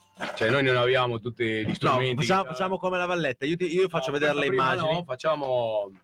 Lascialo. No, perché sennò deve parlare No, no. dritto al microfono. Ma devo parlare diritto? Che lui parla di là sopra. No, tutto questo viene, viene a gara. No, non mi piace. stare- a me piace il profilo, stare di profilo. Tutto questo, eh, queste slide le ho viste perché ho visto della gente che lunedì proiettava delle Ma slide. chi era questa gente? Era la gente quella che si è comprato lo stadio, Ah, che adesso parla di sicurezza negli stadi. ah, sì, Noi siamo sentito dire riusciti che è noi lo siamo- stadio più sicuro d'Europa. d'Europa, praticamente Almeno d'Europa, perché c'è della gente che va a mangiare dei popcorn seduta Sì, sì, e sì. quindi è difficile. parlare di vedere la Per- partita come, il ci- come andare Però io ti cinema. dimostrerò che anche andare a vedere la partita di seduti al cinema può essere un problema. pericoloso. Perché è come se tu al multisala fai vedere Rambo 3 Esatto. e poi dall'altra esce la gente, i tifosi del Terminator e si beccano che è successo è che uno ha sparato tutti gli spettatori. e quindi eh, diventa un problema di ordine pubblico. Allora, ci hanno detto che beh, noi abbiamo tu- tutta la politica locale a, a- come si Dopo dice? quello che hanno detto lunedì, a non sarà baciare- mica successo qualcosa davvero. No, non, suc- non è successo niente, però avevano niente. detto che avevano gestito, alla, avevano gestito alla grande lo Stella Rossa, tutta la città così, Ma questo raccoglieva la spazzatura Ah, in un alle, negozio. alle 3 del pomeriggio c'era della gente che ha chiamato il servizio di urgenza, ha detto guarda io c'ho, Perché aveva della spazzatura in negozio. c'ho della spazzatura qua, potete venire, non c'è nessun problema. Hanno fatto chiudere qua anche un centro commerciale, va bene, non lo chiudiamo la domenica, facciamo lavorare la gente la domenica. loro. Loro erano contentissimi per la Ferragosto e facevano tre giorni al mare. Erano molto meno contenti quelli della piscina di fianco, che magari fanno 3-4 mila persone. No, le hanno detto, boh, caldo. fa 45 gradi, dovete tenere chiuso perché vengono quelli della Stella Rossa, poi la- che erano seguiti da tutto il mondo. Perché avevano paura che Ivan facesse il bagno in Esatto. piscina qua. Ivan era ricercato, non poteva entrare in Italia. Era diffidato, Non Ivan era dentro lo stadio, signori. Quindi se uno va a vedere Reggiana Cosa ci ha raccontato lunedì, scusa? un sacco di balle ci ha raccontato che l'Europa League porta soldi a benessere, non è successo niente, lo stadio è sicurissimo quando la gente mangia popcorn. Quindi? Invece per Atalanta-Lione scontri feriti allo stadio, un arresto, due tifoserie con i contro Sì. Lioni. Lioni, Lioni da guerriglia urbana all'esterno dello stadio Bergamasco in ospedale dopo aver raccolto una bottiglia con all'interno un petardo. Danneggiate anche alcuni mezzi dei carabinieri e polizia municipale. Eh, ma siamo- Ma se non era ha lo detto è, è hanno più sicuro, non è Hanno successo detto lo stadio sicuro quando la, siamo gente, dai, quando la gente va a mangiare dei popcorn, guarda la partita perché loro sono diversi, l'ha detto anche Walter Veltroni, Esatto. un pubblico di rispettare Quindi, tutto. Boh, siamo, Sassuolo siamo riusciti a avere contatti tra tifosi dopo Sassuolo-Empoli, che non è sembra mai successo. mai successo in nessun posto del mondo. Sono indagini, per, si vede che erano in tanti perché io non ho letto di nessuno come è andata quell'indagine lì, è morta. Cioè, se uno fa, accende una torcia quando gioca la Reggiana, lunedì, martedì, massimo, Daspo, Sì, sì. Daspo subito. Invece qua, a Sassuolo Empoli, si vede che erano qua- 14.000 persone, staranno visionando ancora i filmati. E questo è successo il 24 di settembre del 2018. No, non sto parlando della preistoria. Ma no, l'hai scritta loro- tu quella data qua. No, no, è, è qua, è l'articolo del giornale, tra l'altro da un giornale di Sassuolo 2000.it. Quindi non è una le un sito addosso. fake, se la tirano addosso loro, però Ma vengono non li qua hanno invitati lunedì. loro. secondo me non l'hanno invitati. No. Loro, loro, loro hanno detto per sorpresa. eh, Quindi quando E parlano tutto questo per dire che che mi sono rotto di sentire dire che loro hanno fatto, perché loro non hanno fatto niente, lo stadio era fatto, tutto il restyling che ha fatto lo sta facendo il Parma, l'ha fatto il Bologna, l'ha fatto il Cesena, prendono i soldi della Lega per cambiare i seggiolini e mettono tutti i posti nuovi. Il prefiltraggio del settore ospite l'ha pagato il comune di Reggio Emilia. Poi se loro si vogliono pagare quei fari che accendono, riscaldano il- i, i funghi che c'hanno in campo, è un conto. Però basta alla gente raccontiamoli la verità, non facciamo i fenomeni che gli altri vengono a casa nostra a fare i paladini dell'ordine del servizio. Ma quindi lunedì perché io porto al- Cosa- a- alla gente che c'ha in cosa ha portato questo, questo dibattito? No, non era neanche un dibattito perché ha parlato sempre, la sempre solo gli stessi. hanno parlato loro a comprendosi di dire complimenti. noi abbiamo preso uno stadio che era nella Però al cinema non si, può, non si può parlare, eh. non si può quindi cantare men che meno. Men, men che meno Quindi quello è il calcio del futuro. Quello- Però si spengono le luci al cinema. Si spengono le- là no Perché? là guardi c'è, c'è- c'è- c'è freddo così e Forse certe partite è meglio spegnere le luci. C'avevo, Sì. c'avevo un messaggio per te, Lopez, di Alessandro Olmi che ci dice: Sono le slide più belle, fat- più belle e fatte meglio della storia della televisione. via. Oh, io ringrazio veramente con i mezzi che abbiamo a disposizione non abbiamo tutta la tecnologia io ho chiamato quello della Walt Disney Alcune sono graffettate insieme Sono graffetta- questo- aveva solo questo la stampante a avevo- 4. quindi- Avevo la stampante, l'ho dovuto, non sono bravo come i No, dipendenti che c'ha quella squadra lì che ha 27.000. Certo, certo, delle anche la slide che vedevano slide, io- anche a Massenzatico. Sì, C'ha allora, io.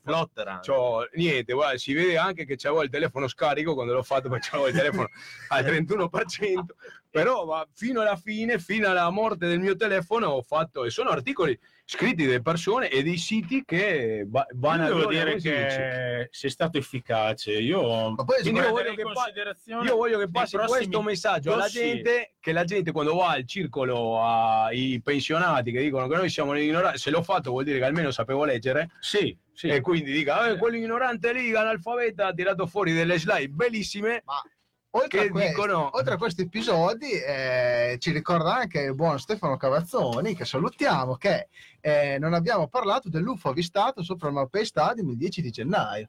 C'è un articolo Anche di. Reggio Sport, avvistamento presunti UFO sopra il Malpay Stadium di Reggio Emilia. Quindi oltre a questo pure gli UFO. Secondo me l'ha mandato la Sata, che non capiva dove era lo stadio, non trovava l'uscita a Sassuolo, ora le avrà detto a Boateng mandami la posizione e lei per vedere se Boateng era a fare allenamento stava con l'amante, le ha mandato l'UFO per vedere dei, dei- dei droni. dei droni. Sa- salutiamo il nostro Cimu, eh, buon mister Alessandro Altimari ci sta guardando, si è collegato. Ciao Grande, Cimu, ciao, grande Cimu. Cimu. Se vuoi scrivere qualcosa, noi ti leggiamo. Allora, a proposito arriva anche eh, la provocazione perché Alessandro Grasselli dice scusate quanto dobbiamo aspettare ancora per il commento tecnico sul Sassuolo grazie vi seguo sempre La gente che va a vedere Sassuolo quindi ce ne fanno un monumento. Alessandro Grasselli.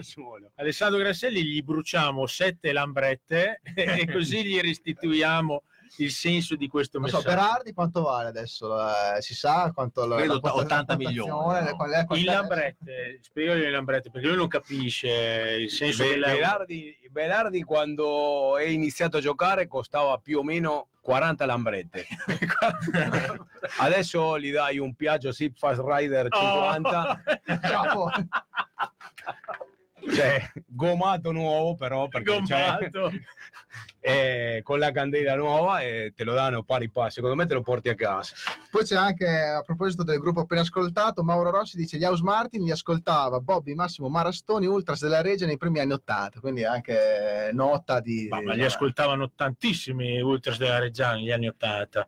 nota anche di colore c'è l'Enrico eh, che salutiamo anche gli UFO sorvolano lo stadio mancano solo gli elicotteri Bah, Oh, magari un. UFO, magari, magari anche l'UFO, l'UFO che perda. Abbiamo visto anche quelli. Eh, su- sugli elicotteri noi insomma, eh, stiamo, insomma ci speriamo eh, eh, vari elicotteri Sì, eh, Ma voi leggete dei messaggi diversi, cioè arrivano No. un po' a te, un po' a te. no sono sempre gli stessi Sempre gli stessi, Tante volte li leggiamo tre volte il messaggio. perché siamo in no, me. perché allora si risalta lui, io me lo ricordo pure delle volte. Quello è i ribambiti, la parte. Bravo.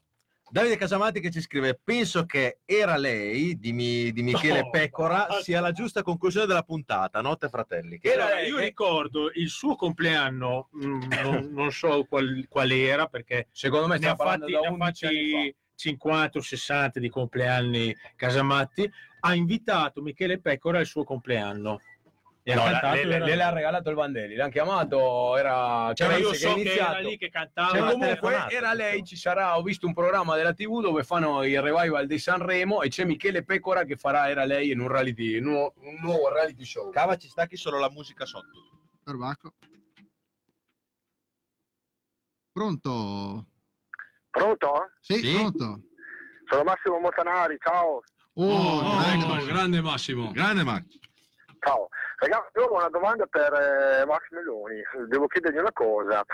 Allora, eh, noi stiamo eh, preparando un adesivo da regalare a tutti i bambini che portiamo in giro per le scuole scuole, che tra poco inizieremo a fine febbraio e come voi sapete dopo tutti i giorni lavoreremo accompagnando le scuole con gli asinelli e stiamo preparando un adesivo che io ho già dato a Davide Casamatti che lo, lo sta già portando in giro ma non è ancora pronto.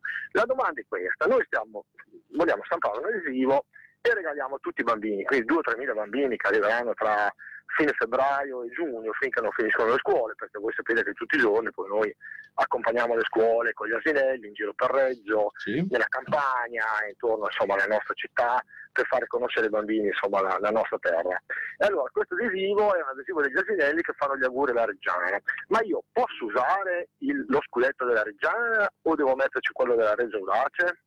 Ma, eh, per quanto ci riguarda, tu puoi usare assolutamente il marchio della Reggiana. Purtroppo noi non ne siamo i titolari, nel senso che se fossimo i titolari dello scudetto della Reggiana lo daremmo veramente eh, volentieri a queste iniziative. Quindi quando entreremo in possesso dello stemma della Reggiana sarà assolutamente eh, un bene di tutti, di tutti i reggiani, di tutti i ragazzini, è un bene di promozione della Reggiana. Purtroppo ad oggi eh, bisogna chiedere a un curatore fallimentare se decide di eh, denunciarvi perché avete usato uno stemma che lui deve ancora vendere e quindi è di proprietà attualmente del tribunale.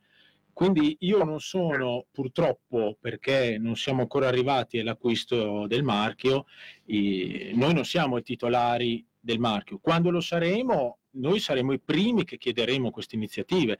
Quindi lo scudetto sarà a dis- disponibile a tutti quelli che vogliono diffonderlo, assolutamente. Quindi Perfetto. anzi daremo l'appoggio, daremo un appoggio eh, fattivo i- in tutti i modi che riterremo eh, utili e possibili a queste iniziative.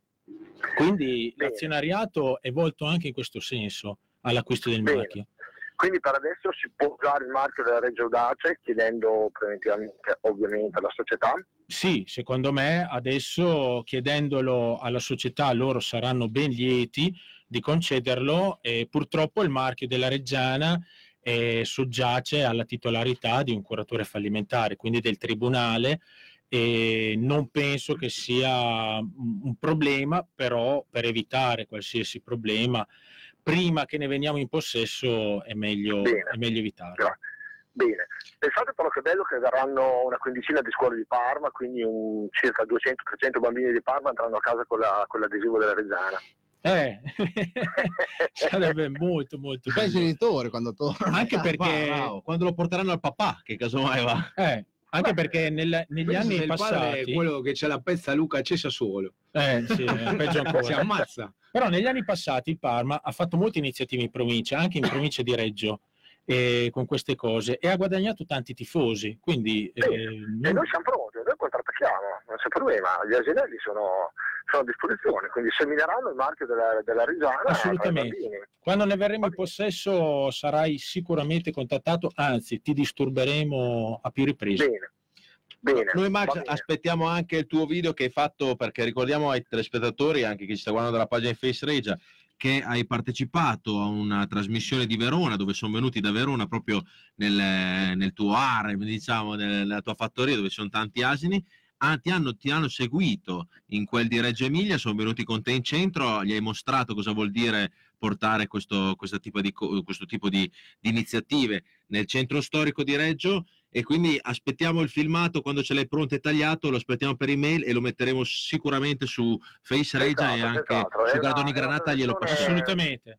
Sì, è stata una trasmissione speciale proprio su, su Reggio, eh, è andata in onda in tutta la provincia di Verona e di Mantova perché sono due televisioni collegate, quindi è stata fatta una pubblicità diciamo alla nostra città in passeggio con gli asini, abbiamo fatto vedere un po' le bellezze insomma, della, della- della nostra città, quindi insomma è stato, è stato molto bello. Bene, intanto andiamo avanti con i bambini che quando arrivano riceveranno questo regalo. Bene, tanto grazie per Fantastico. Grazie della chiamata. Grazie. Ciao Ciao, Massimo. ragazzi, Ciao, ciao, ciao, ciao, ciao, ciao. Eh sì, queste iniziative insomma, degli asini sono venuti anche l'ultima volta quando... Lui è vulcanico fantastico, poi scrive dei pezzi Poi ha fatto il incredibili. libro Reggio Emilia Mar- Maraviglia, che io l'ho portato in Argentina e l'ho regalato al mio È, nipote. un- è un- è uno dei patrimoni di Reggio, è una persona veramente è pieno di iniziative, eccezionale, ver- davvero. Insomma, anche prendere sui suoi bei due anni di asinelli, andare in giro per Reggio eh, con i bimbi, oppure è venuto anche allo stadio. Reggio, ma lui insomma. gira fuori dalla regione. eh, che Bravo, vanno in giro per le montagne, fanno credo 15 o 20 fanno dei giorni. campi estivi, campi stati in Liguria. Eh, ci risponde Olli, che è il mio grande amico di curva, Davide Olivi, che tu conosci, Eh. numero uno, che ci scrive: I veri asini sono di Parma, non scherzate. Sì, ma quelli veri, noi abbiamo quelli sani. sì, esatto. esatto. È vero. Poi, vabbè, sì, no, parlando di elicotteri, eh, fanno riferimenti a fatti successi inoltre, eh, che sorvoliamo, ma tanto Sì, tutti abbiamo capito. Solo- loro sorvolavano meno con l'elicottero, però Ci va sorvoliamo. Però a proposito di oltremanica, Colin McKay, che forse conosci, dice Superb, quindi... Grande. Eh, mio caro amico di Greenock. Ciascuno. Eh, Tifoso no, del Grino. anche questa Grino cosa del Morton, Grino, due, eh. due parole la possiamo dire. Perché, Sì, insomma, Quando sì. andiamo? Quando ci L'avevo già spiegata anche l'altra è volta quando però, ho fatto la trasmissione. ricor- ricordiamo. Torneremo questa primavera. We will be back in Greenock, che è una minaccia. e torneremo a Greenock. Greenock è un'amicizia con i tifosi del Greenock Morton nata nel 2007, mi pare. E promotori io e Alessandro Grasselli che faceva l'asino prima ehm, in commento e siamo andati là, ci hanno accolto veramente in una maniera incredibile. Eh, c'era gente che sventolava le bandiere della Reggiana nello stadio, cioè io non ci credevo, anche perché eravamo in un angolo della Scozia che non è proprio dei più visitati, tant'è che tutte le volte che atterriamo ci chiedono se siamo turisti, eh, dove andate, Edimburgo, dove andate le Highlands, così andiamo a Greenock, ci, ci, questi ci aprono le belle. valigie e ci perquisiscono tutte le valigie perché evidentemente non si fidano di quello che diciamo. È un posto che ha mostrato il fianco, il disagio per parecchi anni. In realtà noi stiamo benissimo perché siamo accolti come degli eroi, non ci fanno pagare i taxi, ci offrono dei giri ai pub, cioè mh, là dire che sei tifoso della Reggiana in questa cittadina è, è commovente perché c'è un riscontro incredibile. Loro sono venuti anche qua a Reggio in diverse occasioni, vedere partite della Reggiana sono persone eccezionali. Insomma, abbiamo coltivato questa amicizia che dura ormai da più di dieci anni e quando possiamo noi andiamo su, quando loro possono vengono qua e non è, non è più raro vedere maglie delle teste quadre o del Vandelli in giro per i pub di gente che noi non conosciamo neanche perché là ormai si è diffusa questa cosa della Reggiana quindi Ci mandano un messaggio, forse prima, quando, dopo, eh, dopo che abbiamo ascoltato la canzone, Mauro Rossi ci scrive London 0 Hull 4. Ah, è grandissimo, il primo, il primo LP degli House Martins eh, che io regalai a mia moglie, eh, ormai deve essere della seconda metà degli anni 80, anzi metà degli anni 80, eh, il primo LP de- degli House Martins. Ce l'ha ancora l'LP o Ma non lo so. ne si è perso? Devi guardarci. oh, E vedere. comunque è un messaggio pieno di, di significati perché eh, Hull è una città piuttosto dura sulla costa, sulla costa est, eh, London 0, Hull 4 eh, è diventato un po' un simbolo del- della campagna diciamo inglese nei confronti della capitale. Allora, mi- un altro messaggio di Alberto Bellucci che ci dice grande Massimo per i miei figli adesivo doppio, quindi insomma ci ha chiamato prima Massimo, visto che basta dirlo in due Sta minuti, già avendo- sta già avendo un po' di successo. E volevo chiederti una cosa, Max, poi lascio la parola a loro anche per le conclusioni se ti vogliono fare altre domande. E io, come tanti altri ragazzi della Curva Sud, abbiamo conosciuto un, un ragazzo stupendo, speciale, che era il Bego. E voi eravate molto amici, insomma, tu e gli altri ragazzi, alcuni della Curva Sud, eh, avete fatto una, una bandiera, insomma, che mettete sempre in tutti gli stadi dove andate in trasferta con scritto Bego Sempre sei perché. Spiegaci anche un po' anche per spiegare alla gente a casa, perché i tanti ragazzi che ci lasciano in curva, parliamo di Memella, parliamo di Bego, parliamo di eh, tanti altri ragazzi, forse molti non li conoscono ed è bello quando uno li conosce Sì. spiegare chi era questo, soprattutto i più giovani. ragazzo. che non hanno avuto modo di conoscerli. eh, Bego era un mio grande amico, originario di Bagnolo, è una persona che conosco praticamente da quando vado a vedere la Reggiana, avevamo la stessa età, è venuto a mancare nel 2014 e da allora noi giriamo, abbiamo anche le sciarpe, Bego sempre perché, sempre con lo stemma pirata perché un po' lo rappresenta, lui era un anarchico, un libero, era un pirata, non voleva padroni, penso che sia mancato senza averne mai avuti, quindi questo gliene do atto. È una persona eccezionale, una persona che ci ha dato molto, ha trasmesso molto e noi lo portiamo in giro e facciamo il fatto di attaccare questa bandiera è un po' come continuare ad averlo di fianco ogni domenica perché ci manca tanto, insomma, eh, ed è sempre stata una persona disponibile. Tra l'altro, era uno dei ragazzi che portava avanti l'amicizia con eh, i ragazzi di Greenock eh, del Morton, e infatti era venuto anche lui. E niente, mh, abbiamo qualche difficoltà quest'anno a fare entrare questa bandiera perché quando vedono questo simbolo insomma si mettono in testa chissà cosa poi in realtà siamo sempre riusciti a farla entrare però trovo ridicolo veramente che troviamo in Serie D delle situazioni di controlli a volte non zelanti, eh, sono idiote perché non hanno alcun senso quando non ci sono, mh, quando non c'è nessun motivo per attuare certe misure di sicurezza. Su una persona all'ingresso con una bandiera di un amico morto e, e non ci sono messaggi particolarmente Poi non, violenti. non è che offende nessuno. Appunto. cioè, E quindi a, a volte anche deriso, insomma, eh, eh, evito anche di pensarci perché poi mi viene di dire delle cose che è meglio non dire, però eh, sì, in generale trovo la Serie D molto, molto dilettantistica in tutto, cioè non solo nel calcio ma anche nei controlli che sono goffi, sono, sono grotteschi. Eh, situazioni, voglio ricordare a Fiorenzuola dei controlli ferrei all'ingresso, ma veramente controllavano tutto, almeno a noi è successo questo. Siamo entrati, abbiamo chiesto dove era il bar, il bar era fuori, quindi siamo usciti e poi al rientro si poteva portare dentro bottiglie di vetro, eh, di birra, qualsiasi cosa perché non c'era più servizio d'ordine. Cioè hanno fatto un servizio ferreo all'ingresso, dopo dieci minuti si potevano portare dentro qualsiasi cosa. Sta di fatto che non servono questi servizi d'ordine perché non è successo assolutamente niente quando dopo non c'era nessun controllo.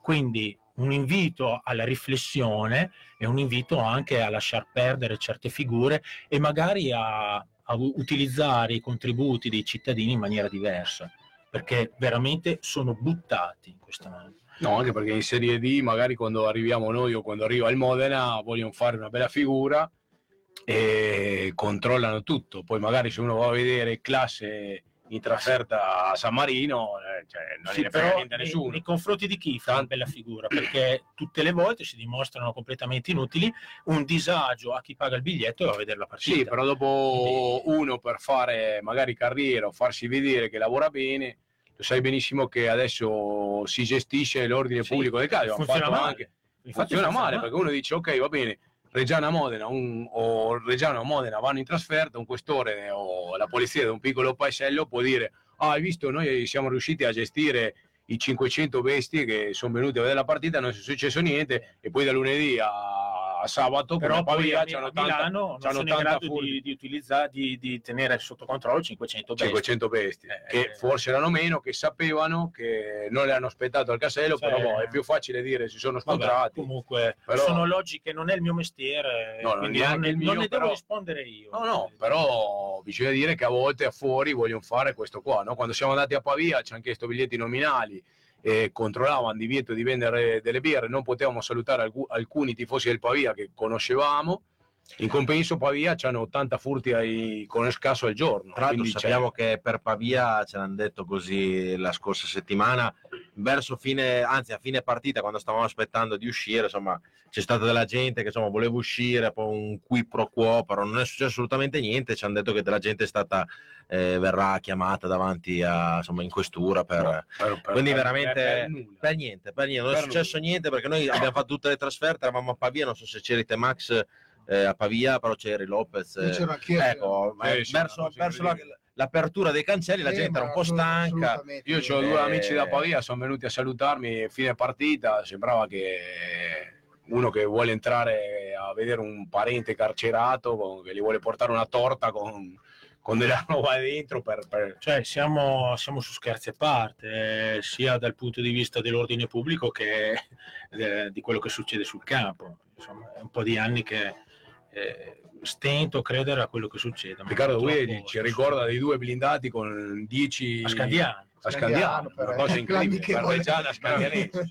E ricordiamo che veramente- le teste quadro non sono entrate perché non gli facevano entrare gli striscioni, quindi una roba fuori dal E normale. poi hanno fatto il giro perché a Scandiano si vede anche da dietro, poi sono andati da dietro. Sembrava una questione che veniva giù il mondo per una partita scandianese Reggio per il due aste credo dei, dei, dei bo- de- de- de- delle Sì, coniglio solito, credo solito. dei boys quello che ci portano in tutta Italia quindi veramente assurdo Comunque... Il futuro è quello, no Max? L'avevamo detto, gente seduta a vedere la partita mangiando popcorn, cinema, al cinema. sì, al cinema, Spegnete le luci spegnete tutto e via. e addormentiamoci. Allora. No. Ci sono due o tre messaggi, ho visto Cavas del Bego che ha scritto Beh, sì, ne sono arrivati tanti, dire la verità, ne sono arrivati almeno 5 o 6, Davide Mussini, Bego nel cuore, il grande Bego sempre presente, Bego vive, insomma, tanti lo ricordano, lo ricordano con tanto affetto. Ci fa piacere, noi portiamo, lo portiamo, lo portiamo allo stadio, visto che insomma lui si vede le partite da una posizione privilegiata, ma noi lo vogliamo tenere sui gradoni. Allora, siamo arrivati verso la conclusione, giusto per ricordare che domenica si gioca. Domenica 14.30 14.30, al Giglio Città del Tricolore, lo stadio più sicuro d'Italia, dove non succede mai niente. dove non succede mai niente a parte Empoli Non succede mai niente quando non gioca la Reggiana. Adesso gli metto anche le statistiche qua al buon Lopez, così se... Non so leggere, però ho bisogno di qualcosa. è vero che sei analfabeto, è vero. c'è- Allora, il classe è quindicesimo o è ultimo con 15 punti, non si capisce. Se è ultimo, quindi noi dovremo. Ah, sono i punti questi. Sono sì. i punti. Il classe è ultimo con 15 punti, eh, punti la, Reggio, la 15 Reggiana. punti. Punte, madonna. 15 vale, spaccano. Già giocano in 15, va bene, sono gli 11 più l'arbitro. Sono il- tutte i punte. due guadagna e il quarto uomo, quindi addirittura questo è un complotto, sicuramente No, allora, siete analfabeti. Noi stiamo ancora Facciamo pena, facciamo pena. Noi stiamo ancora pagando l'arbitraggio scandaloso della partita con la Drense, dove ci hanno annullato 4 gol validi, non ci hanno dato 5 a rigori sacrosanti, se no saremmo in una posizione, Avanti al Ah, mondo. avremmo vinto mole. 6 a 2 avremmo vinto 6 a 2 e invece invece siamo lì a correre da dietro, che è meglio correre da dietro e sorpassare all'ulti- Sì, sì, all'ultima sì. curva di slancio. di slancio con l'ultimo... A Comunque, ci piace. Ci andiamo, a Eh, giocare, ci andiamo a giocare una partita con l'ultima della classe, che non vuol l'ultima della classe. Che il classe è l'ultimo della classe. Stavolta, ragazzi. stavolta c'hai, Non è venuta neanche, neanche ci c'hai ho spiazzato. A proposito di sempre controlli, quest'anno all'andata ci ricordiamo che ci hanno chiuso, hanno tolto le birre mezz'ora prima della partita perché il sindaco si è svegliato. Detto, Il sindaco È vero. di. Russi, di Russia, I Russia. russi. ha detto, non era no, neanche no, classe, ha detto no, qua c'è troppa gente. C'erano i- gli addetti al- ai lavori del Russi che avevano fatto vedere il frigo pieno, erano, andato a farla- erano andati a fare la spesa agli scampi. Adesso arrivano questi qua, li Esatto. facciamo C'era anche caldo, però ce li facciamo guardare e basta. Lui ha fatto l'ordinanza alle E lui ha- 4 un quarto. alle 4 e un quarto, 20 minuti prima della partita, ha detto "Beh, aprite, ma prima aveva fatto chiudere tutti i bar in 40 km Questo succede quasi ovunque. E allora dopo aveva fatto chiudere le birre e il, il povero tipo di Russi che avrà comprato 600-700 birre perché aveva la tutte la disperazione. avute lui sarà scoppiato Anche all'uscita abbiamo detto cambiate il sindaco, ragazzi. No, che poi è una cosa che ci ricordiamo bene di quello stadio lì, che non è poi uno stadio, c'erano i gradoni dentro alle- a, a questa- a queste dune qua de- de- Eh. di erba e fango, eccetera, e vicino a classe c'era un paesino che abbiamo scoperto che si chiama Godo. Quindi Sì. C'era una, una- una festa un po' di anni fa che si chiama Tu Russi o Godo perché era fatta Dai due paesi. dai due paesi. eh, vedi Lopez quante cose si imparano con Guarda, sempre con Max un- dell'Archimellone. non è mica un ignorante come noi Cioè, cioè, Allora, ricordiamo le ultime cose così dopo chiudiamo perché sono già le 11. E quindi questo- 14.30 eh, Sì, anche perché io ho sonno, eh, alle 6 mi devo alzare, dai. Boh, va bene allora chiudiamo Allora, Reggiana Classe, 14.30, Stadio Città del Tricolore, nonché Stadio Giglio, vi aspettiamo chi in curva, noi siamo in curva, eh, Bon Lopez, i ragazzi del Vandelli sono nei, in tribuna. tribuna In tribuna questo sarà il nuovo giornalino di Face Regia che racchiuderà insomma un po' quello che pensano i tifosi, scri- scritto dai tifosi e autofinanziato, quindi saranno solo 2000 copie, se riuscite a prenderlo bene perché è molto carino, qua ci sono tutti i tabellini eccetera, dentro le interviste come abbiamo detto prima, se volete darci una mano, eh, in fondo al giornale c'è il numero di telefono per chiamarci perché questo giornale chiaramente ha un costo, se avete amici che hanno aziende oppure anche bar, tabaccherie, quello che volete voi. E, detto questo ringraziamo il buon Max che ci ha parlato di azionariato popolare, una Grazie cosa che ti aspettiamo ancora quando ci saremo poi costituiti, Sì. così abbiamo più nozioni da dare. Lopez, hai una massima da dare prima che Ma io, guarda, io No, no. chiuderei con le immagini più belle. Dai, ripassiamo le immagini. Que- questa qua slide più uno bella sfondo, questa è l'immagine uno più sfondo bella musicale, un questa bidone l'immagine della più bella di spazzatura. Voi Esatto. chiamate il numero verde e noi vi veniamo a raccogliere. Questo è quello dell'umido, eh, comunque. Comunque io tra negozio e bidone ci ci sono passato eh, perché io ho fatto una diretta su Face Rage in bicicletta. di questo dove- programma. sì, Sì, però Dove Ivan fatto- non passava. No, eh. io mi ricordo una vecchia, una signora anziana che era andata a fare la spesa in centro e è rimasta bloccata in piazza San Proprio. Non, po- non potevo uscire Poveretta. perché È poveretta, ancora ha là? detto, "Eh, è ancora là. Domani la signora." vado a prendere. dai. La signora è ancora- io sono passato l'altra volta che era al mercato la tipa mi ha detto sono andati via quello dello Stella Rossa perché io vorrei tornare a casa. sono passati quei quattro anni, però. Mi è sembrato di vedere uno, uno che parlava. Allora tu di lunedì hanno detto di sì. Lunedì hanno detto di sì, va bene. Cavati con l'ultima cosa, poi non parlo più. Eh, ci abbiamo l'ultimo messaggio di Daniele Bolaccini che lo leggo. Grande, grande Max, Bego sarebbe fiero delle tue parole. E ringra- Grazie. Grazie Daniele. Buona. Tolto Grazie questo, Bonna. ringrazio Mazzoni di Teletricolore che ci mette sempre la diretta insomma, sui suoi canali. Per noi è un piacere. Anche dalla gente che ci segue, che ci siamo seguono, branco ci- di esauriti. ci seguono da Bologna, esauriti da da noi Ferrara. ci segue. Rimbambiti, esauriti, analfabeti. Poi È quasi un pregio. Eh. Sì, sì. Ringraziamo eh, K-Rock che come sapete qua siamo gratuitamente, ci danno uno studio stupendo dove noi non paghiamo assolutamente nulla e chi ci guarda la pagina Facebook è già 1919. Sì, io chiuderei stasera con un'altra canzone di, di Max eh, perché insomma stasera è giusto così. eh. Un pezzo del 1970, siamo sempre Boot Boys Glam, Third World War, Working Class Man. E quindi con questo pezzo noi vi salutiamo, vi ringraziamo e l'appuntamento di Uomo della classe operaia. eh, e L'uomo della ne- classe operaia ne- nessun che ignorante. non riesce a abbonarsi al Sassuolo. no, no. Poveretto. Buona Eh, serata, grazie a tutti. portato Venezia. Ciao a Buona tutti.